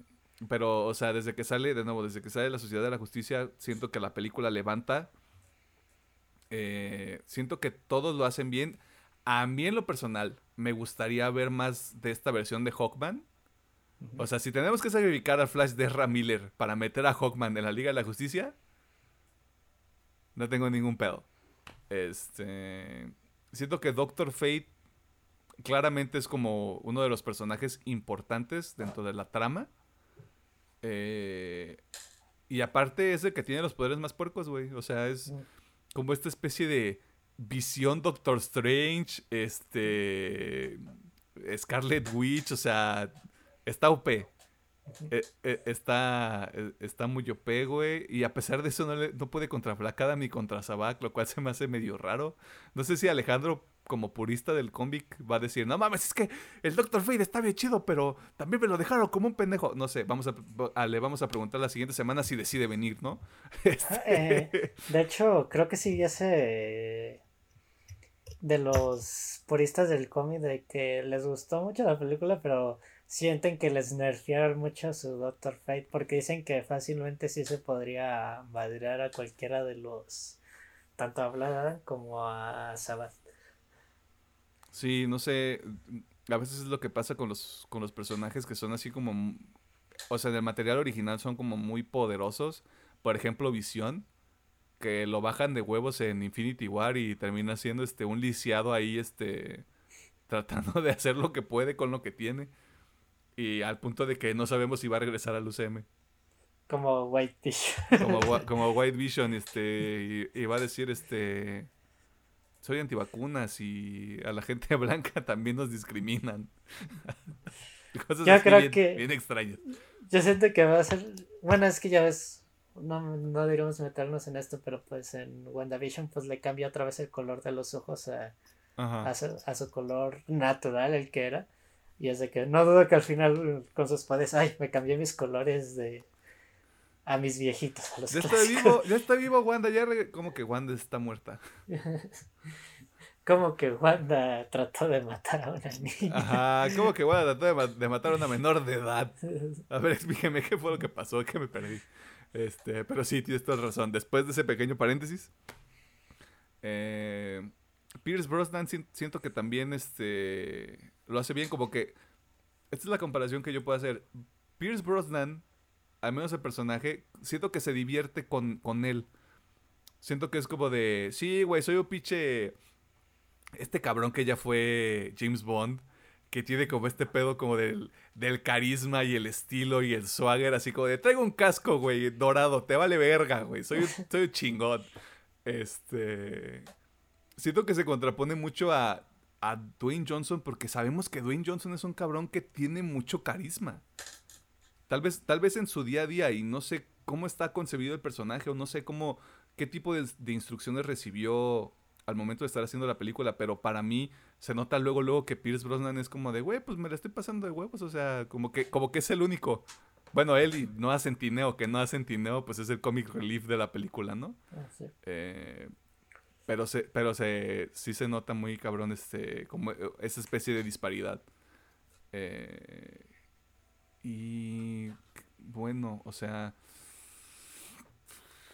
de nuevo, o sea, las ideas que nada más se quedan así en la superficie como de el cuestionar a, las, a la sociedad de la justicia de, a ver, imbéciles, ¿por qué vienen ahorita? Llevamos años oprimidos por esta situación y se aparece porque apareció Black Adam. Todo lo demás, ¿qué onda? Este, que también lo considero como una oportunidad desaprovechada, pero es algo que no hemos visto recientemente en las en alguna película de superhéroes, o sea, como en algún proyecto. Me podría estar equivocando por tener este una memoria muy fea. eh, pero creo que, de nuevo, o sea, tenían oportunidad de hacer cosas diferentes, simplemente se fueron por lo más sencillo, lo que tú decías, como de, vamos a, a quedarnos con la fórmula de las películas de superhéroes porque sabemos que funciona.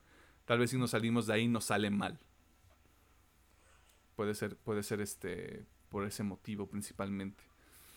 Mm, Ah, sí. O sea, realmente no se me ocurre algo más como que me llamara muchísimo la atención de la película. Ok, voy a soltar esta idea y con Vamos viendo a dónde nos lleva.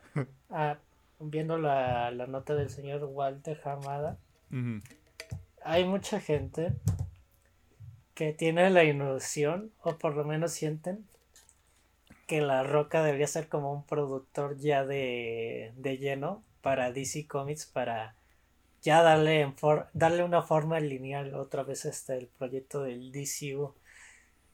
¿Tú qué piensas de eso? ¿Sí lo ves de que por lo menos le interesa lo que quieren los fans o que mínimo va a tener algo muy trazadito, digamos? Mira, no sé si esto es oficial. No sé, justamente si, como tú dices, La Roca se termine quedando como un consultor creativo o algún este rol similar.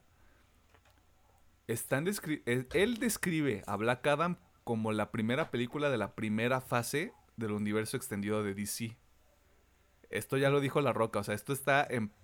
Vamos, está, está en piedra, está escrito en piedra, jaja, ¿entiendes? O sea, eh, eso es lo que dice él.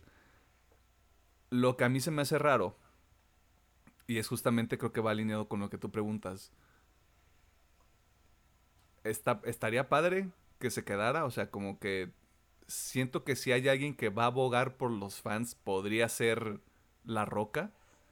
Porque quieras que no, un Ben Affleck, un Henry Cavill, Gal Gadot, quien se termine quedando, Jason Momoa, tal vez no tengan el deseo de tener un involucramiento tan cabrón. Eh, ya sabemos lo que pasó con Ben, Affleck, que termina saliéndose completamente de la película individual de The Batman, lo cual nos dio una película muy buena. O sea, creo que al final del día eso funcionó muy bien. Eh, o tal vez, como en el caso de Gal Gadot, simplemente se quieren quedar o limitarse al alcance que pueda tener su personaje. Porque tengo entendido que Gal Gadot sí tiene como algún rol de producción dentro de las películas de La Mujer Maravilla. Y yo creo que Henry Cavill es de... Yo estoy muy agradecido de estar aquí. Muchas gracias. Bueno, no sé. También he visto entrevistas que vi que La Roca quería que Henry Cavill estuviera más en su película para que tuviéramos ese enfrentamiento.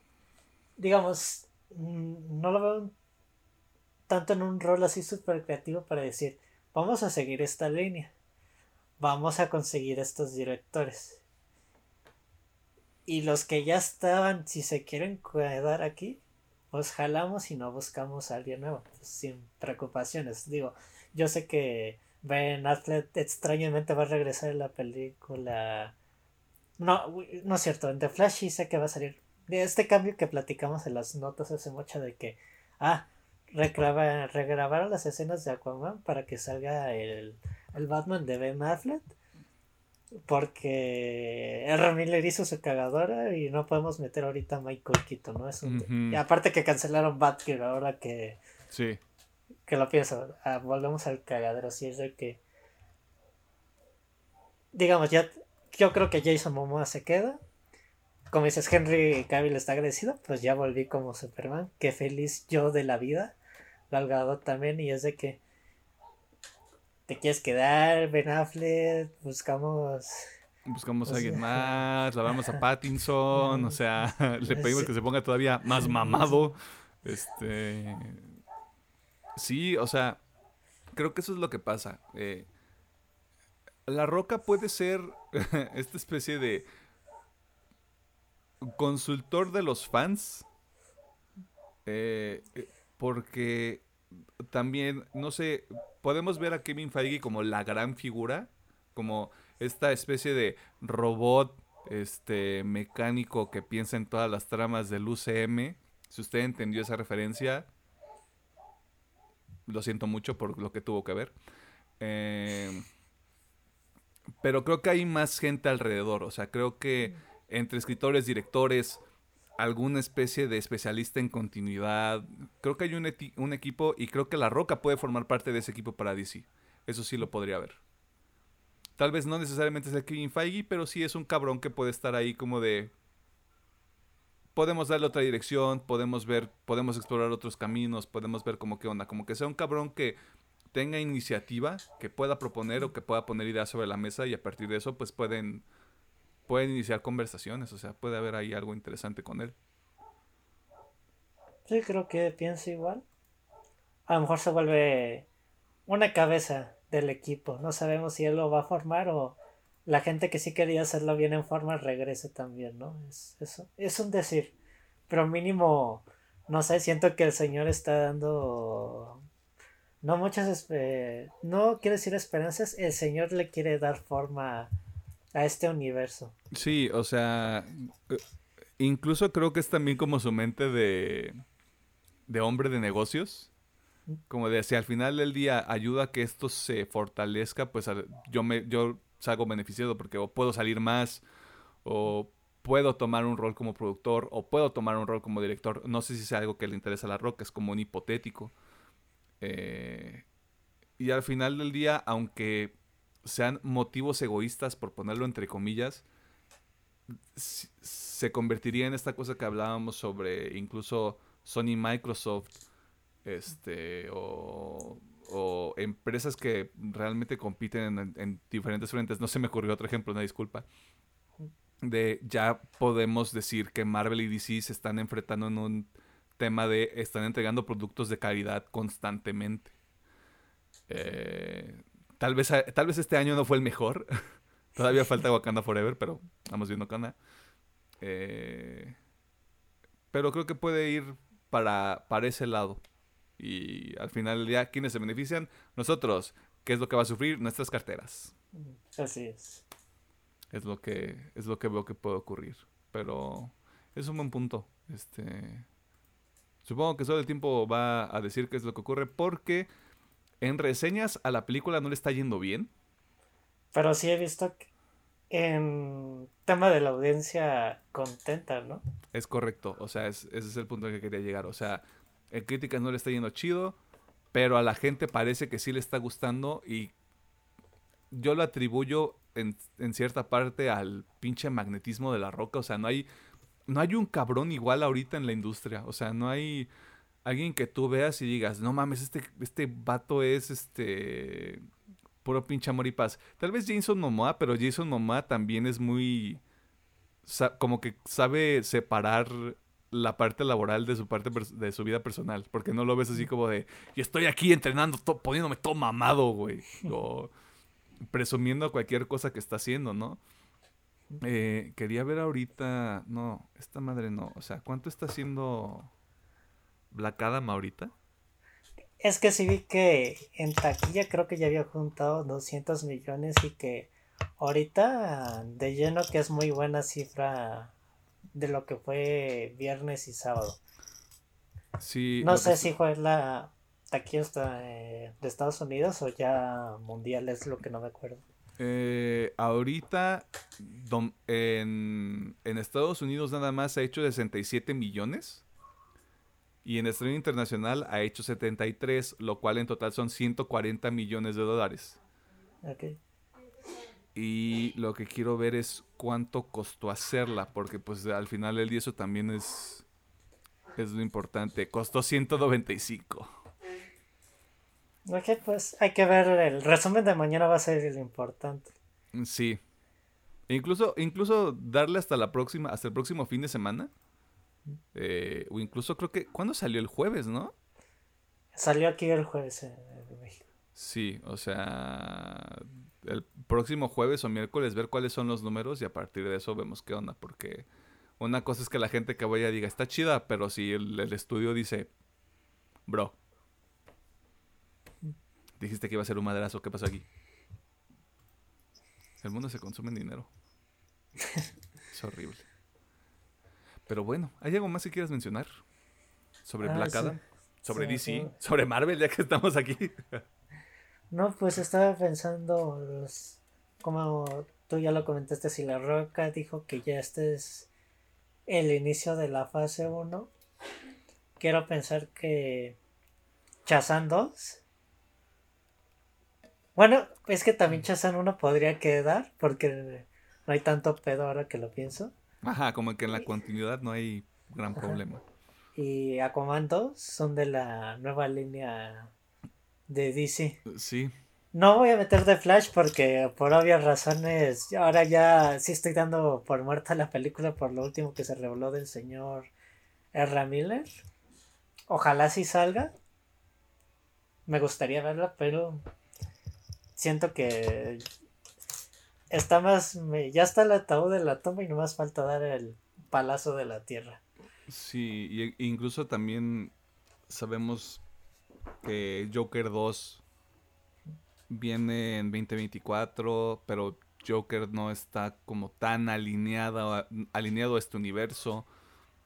Eh, están las series del universo de Batman que Matt Reeves ya dijo, o sea, quiero hacer series de tal, tal, tal y tal, o sea, quiero hacer más proyectos de este universo, lo cual a mí me parece la cosa más maravillosa del mundo, porque si terminamos teniendo el universo cinematográfico de Batman, jalo. Eh, y justamente esos proyectos tal vez no, no quedan tanto, pero sí van a ocurrir, o sea, tal vez ya vamos a ver esta división de la línea chida y el black label del DCU, por así ponerlo. Pues sí, yo. Yo, yo soy la verdad más Team Marvel, pero sí me gustaría.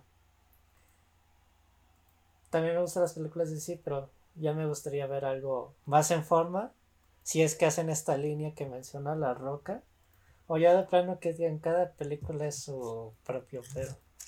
Porque sí, sí siento que a los fanáticos los han estado cacheteando y cacheteando de lo que ya es canon o no, ¿no? No sé cómo decirlo. Sí, sí, sí, o sea, ya es todo es todo o todos ¿Cómo es todos coludos o todos rabones? O sea, Lo que Pedro quiere decir es que la gente de DC debería dejar de ser tan tibia.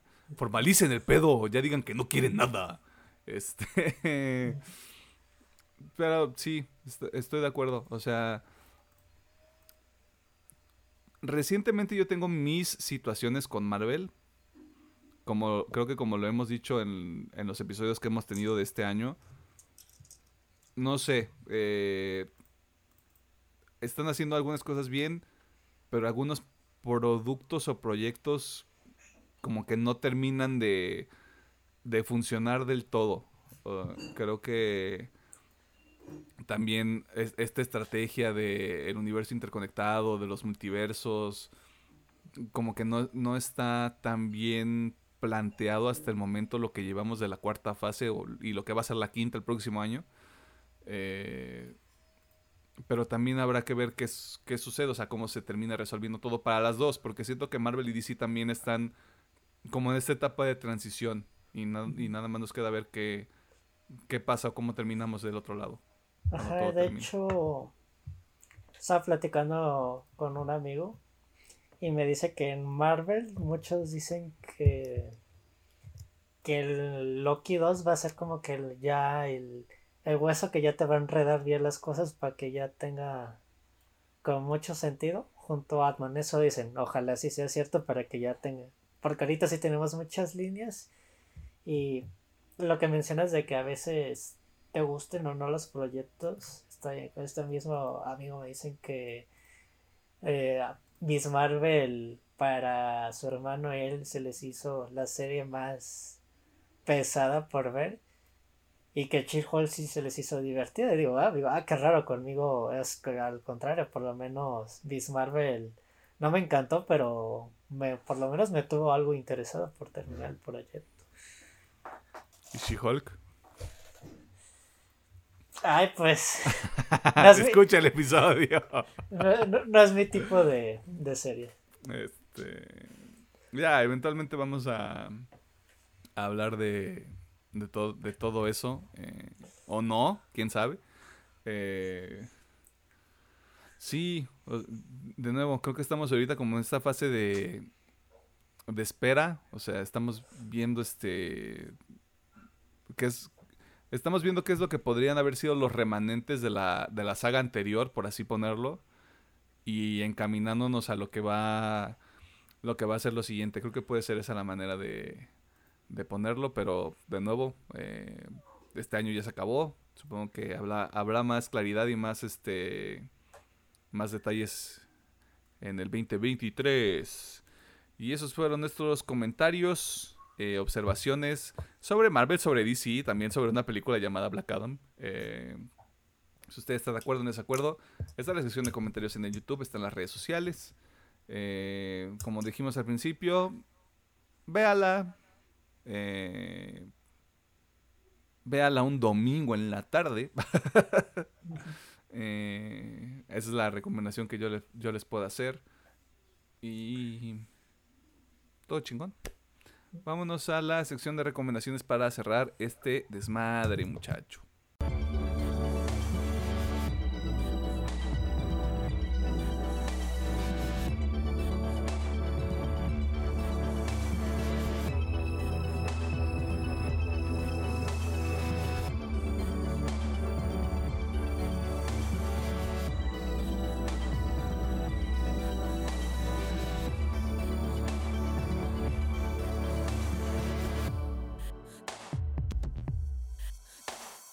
Nos encontramos en la sección de recomendaciones que funciona como el cierre de este programa este mágico, musical, diabólico, eh, spooky. spooky, spooky. spooky, spooky. Que usted nos hace el favor de, escuchar o de ver o de ver y escuchar, dependiendo de cuál sea este, la manera en cómo como consume este programa, donde nosotros le recomendamos cinco cosas. Las primeras tres ustedes ya las saben desde hace muchísimo tiempo. La cuarta es que vean Black Adam, eh, ya sea en el cine, en el internet, ah, en Roku, este, en HBO Max cuando esté disponible. Usted este, ahí dése la oportunidad y eh, puede decidir qué le parece esta película.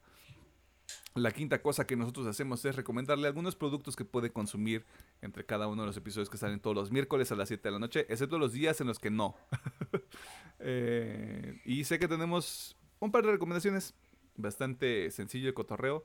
Eh, así que, doctor Mercado. Eh, mi primera recomendación sería Caso 63, se los mencioné al inicio del programa. Es la tercera y última temporada de esta serie que nos trata el tema del viaje en el tiempo y cómo evitar que una variante de coronavirus eh, mute para, para que no acabe con la humanidad.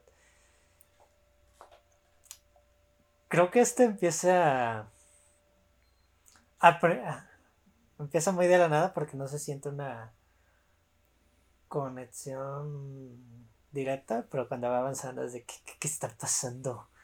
Porque de repente es de que mm, lo ay, no me acuerdo cómo lo mencionan en la serie. Pues del remanente, ¿no? Para que vuelva a existir dentro del universo de Caso 663 tienes que morir primero para ya va a ser como que digamos la reencarnación o el remanente de la siguiente persona. Mm, y acá lo y aquí lo vuelven a tratar, pero nomás voy a decir que la serie toma un giro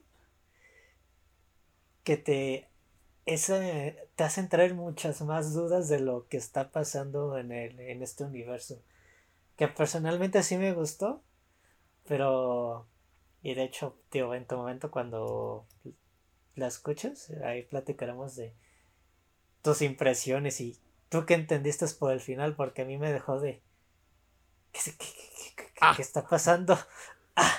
el MDA ah. ah. digo si usted tiene Spotify, también está en YouTube que Bichi Gente se mamó. Hizo un video con todos los audios combinados y está en YouTube. No, no voy a soltar mis comentarios. Ojalá que no tengan demandas o cosas así. Ya no respeta nada. Pero sí me dio mucha risa. Luego tecleé por curiosidad en YouTube y es de primera temporada, pero eran todos los audios fusionados para hacer un solo video de dos, tres horas. Y yo de, ok. Ah, la verdad. Sí. Y si tienen vistas, ¿eh? Sí. La verga. Es que no. Dice, ah, pues, no tengo Spotify, pues deja improviso. y. Eh, mi siguiente recomendación sería Deadloop. La verdad, para mí a nivel personal es un juegazo. Me interesó la historia del juego, el tema del loot, los misterios, el gameplay, el, tema de la repetición y aprende sobre tus errores y vuelve ponte más verga para terminar con el loot. Se me hizo muy padre y digamos hasta el nivel de la el tipo de armas y digamos hasta la violencia sí se me hizo a veces un poquito ridícula. Digo, luego te pasaré ese play donde usé el poder de Netsu. Ya ves que los personajes que están cerca de un precipicio los puedes patear. Ajá. Cuando dije, pues lancé el Netsu, le voy a hacer una ejecución y se muere el otro güey. Pues Sin querer hice la patada y los dos salieron volando. Ya me quedé, oh, qué, qué jocoso. Qué jocoso. A huevo. Digo, si usted tiene Game Pass, juégalo en su PC mamalona o en su Xbox. Y también si es usuario de PlayStation, cómpralo en una buena oferta para que disfrute de este juegazo. Aproveche. Luego dice que no hay buenos juegos allá afuera. Y si hay. Como el, el Deadloop. No confundir con Deadpool. Alguien con dislexia podría hacerlo. Yo he visto videos de chavos en TikTok con dislexia de, güey, no es mi culpa, perdón. Literal, sí, ya te expliqué por qué me pasa. Y dice, ay, ya, pobre chavo. Pero sí lo explica a detalle de hasta el simple pedo de izquierda y, y derecha. ¿La tuya o la mía? Ajá. y yo de, ay. Espera, ¿qué? ¿Qué? Pero sí. Entonces, la tercera temporada de Caso 63, que es original de el Spotify, Y Deadloop que está en todas las plataformas, excepto en el Switch. Porque pues no lo aguantaría echar. Y, el, y el difunto Stadia. Ah, ah, ah órale. No sé, o sea. Mm. Pero ahí juegue, juegue Deadloop, escuche caso 63. Eh, yo les voy a recomendar nada más que se chuten esta presentación especial de Marvel que estrenaron ya hace algunas semanas que se llama Hombre Lobo de Noche o Werewolf by Night. Eh, de hecho, le estoy robando esta recomendación a Alejandro porque cuando tuvimos junta me dijo que lo había visto y me dijo, está chido, güey, chingatelo. Y lo vi y la verdad es que está muy padre. O sea, no... No, o sea, iba sin expectativas, la verdad, o sea, sabiendo que es simplemente como este tipo de proyecto de solo va a ocurrir una vez y, y no sabemos si vamos a volver a ver estos personajes. Eh, Gael García Bernal, como, como que el, personaje que tiene en, en, esta, en este proyecto, siento yo que le queda muy bien como que este simplemente es este pedo de una fusión de este ambiente como de terror porque son cazadores de monstruos eh, con un poquito de humor que este humor es no, no, es como de ay se resbaló en una banana o este qué difícil es ser un superhéroe no o sea es, está como muy muy apropiado muy ad hoc al, al contexto y a la situación eh, y aparte, sí, o sea, sí, sí lo terminé de ver y fue como de, güey, o sea, qué, qué bonito, o sea, qué bonito tener este tipo de, de proyectos que es así como de, solo ocurre una vez y, y ya, o sea, se acabó y contenido dura menos de una hora. Eh, va directo a lo que va. Tiene violencia. Violencia no Marvel friendly. Eh, tampoco es así como súper gráfico. Pero sí vi y dije, ah, la madre, o sea, esto, wow, wow, o sea, esto pasó, ok, vámonos. Este, si, si, lo, si tienes oportunidad de verlo, este, que yo lo recomiendo completamente, este, chingatelo, sobre todo ahorita para la temporada Spooky. Eh, sí, o sea, está, está muy bonito, dirige Michael Giacchino, el cabrón que ha hecho soundtracks como de Batman para de Batman y para Op, o sea, y, me parece que para Spider-Man también. Eh, así que está está muy coqueto, está como esta mezcla de una película viejita eh, como con su con su chitechito, con su violencia, está es está muy padre, o sea, la verdad estoy muy sorprendido con esta madre. 100% real, no fake. Sí, sí, quiero eh, verla, la verdad. Sí, yo, te recomiendo que, lo veas, está, está muy padre. Y de nuevo, está, estaba muy raro el casting para mí cuando vi que anunciaron a Gael García Bernal y... Verguísima, la neta. Este, ¿Algo más que quieras mencionar, Pedro? Mm, de mi parte, de recomendaciones no. Arre. Este, ¿Algo más que quieras decir en general? Eh, pues muchas gracias por escucharnos. Ya se en audio o si está en YouTube viéndonos para ver nuestras expresiones y jiribilla y algún tema que meta Emiliano en la edición, pues se los agradecemos mucho y pues estos últimos meses hemos visto un buen crecimiento y pues estamos agradecidos y pues se les agradece. Nos han salvado, estamos agradecidos. ya pues los esperamos la próxima semana porque yo todavía no lo acabo, pero le puedo decir que es algo que por lo menos Emiliano y Alejandro van a tener un chisme muy bueno la, la, siguiente semana. Está vergas, la siguiente semana va a estar vergas, carajo. Este, no voy a decir más. Este, no, la verdad es que ya de, de aquí al cierre del año, la neta es que está, está chavocho. Tengo, me dan ganas de leer un manga porque tenemos allí un tema interesante. Quiero revisitar como todo, todo ese tema. Eh, obviamente se los, se los dijimos desde antes, vienen los Game Awards también. Ahí lo más interesante es el chisme de, la, lo que lleguen a mostrar. Eh, y pues sí, va a estar, va a estar chingón, va a estar chido. Este, Puede que haya un anime por ahí escondido. ¿O no? ¿No quiere usted quedarse y averiguarlo? Sigue escuchando el programa. Eh, sí, como dice Pedro, la verdad es que ha sido un año bastante activo con relación al, a, nuestro, a nuestro año anterior, que fue el origen, el inception de este programa. Así que muchas gracias a la gente que está al pendiente. Eh, él es Pedro Mercado, yo soy Emiliano Hernández. Alejandro Gómez no pudo estar aquí, así que se chinga. Eh, me robé su recomendación y no le vamos a preguntar si le gustó Black Adam la siguiente semana. No es cierto, Alejandro, si estás escuchando esto, sí te vamos a preguntar. Este, porque luego, si no le pregunta a Pedro, Pedro sí se enoja. Eh, yo sé que tú no te enojas, pero de todas maneras este, hay que mantener una buena, un buen ambiente de trabajo. Este, eso es todo, así que.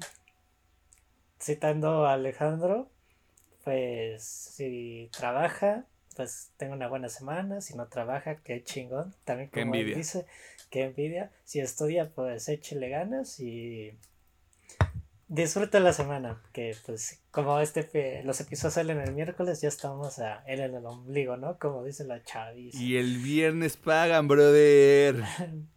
¿Sí pagan el viernes? Pues el 30 cae en domingo. Pero el mes es de 31. Pero pues te deberían de pagar el viernes, güey. O sea, la que es 30. Según yo, bueno, eso lo dejamos. Según, a mí creo que me pagarían el lunes. Mira, si me pagan el lunes, Pedro, me voy a enojar mucho contigo.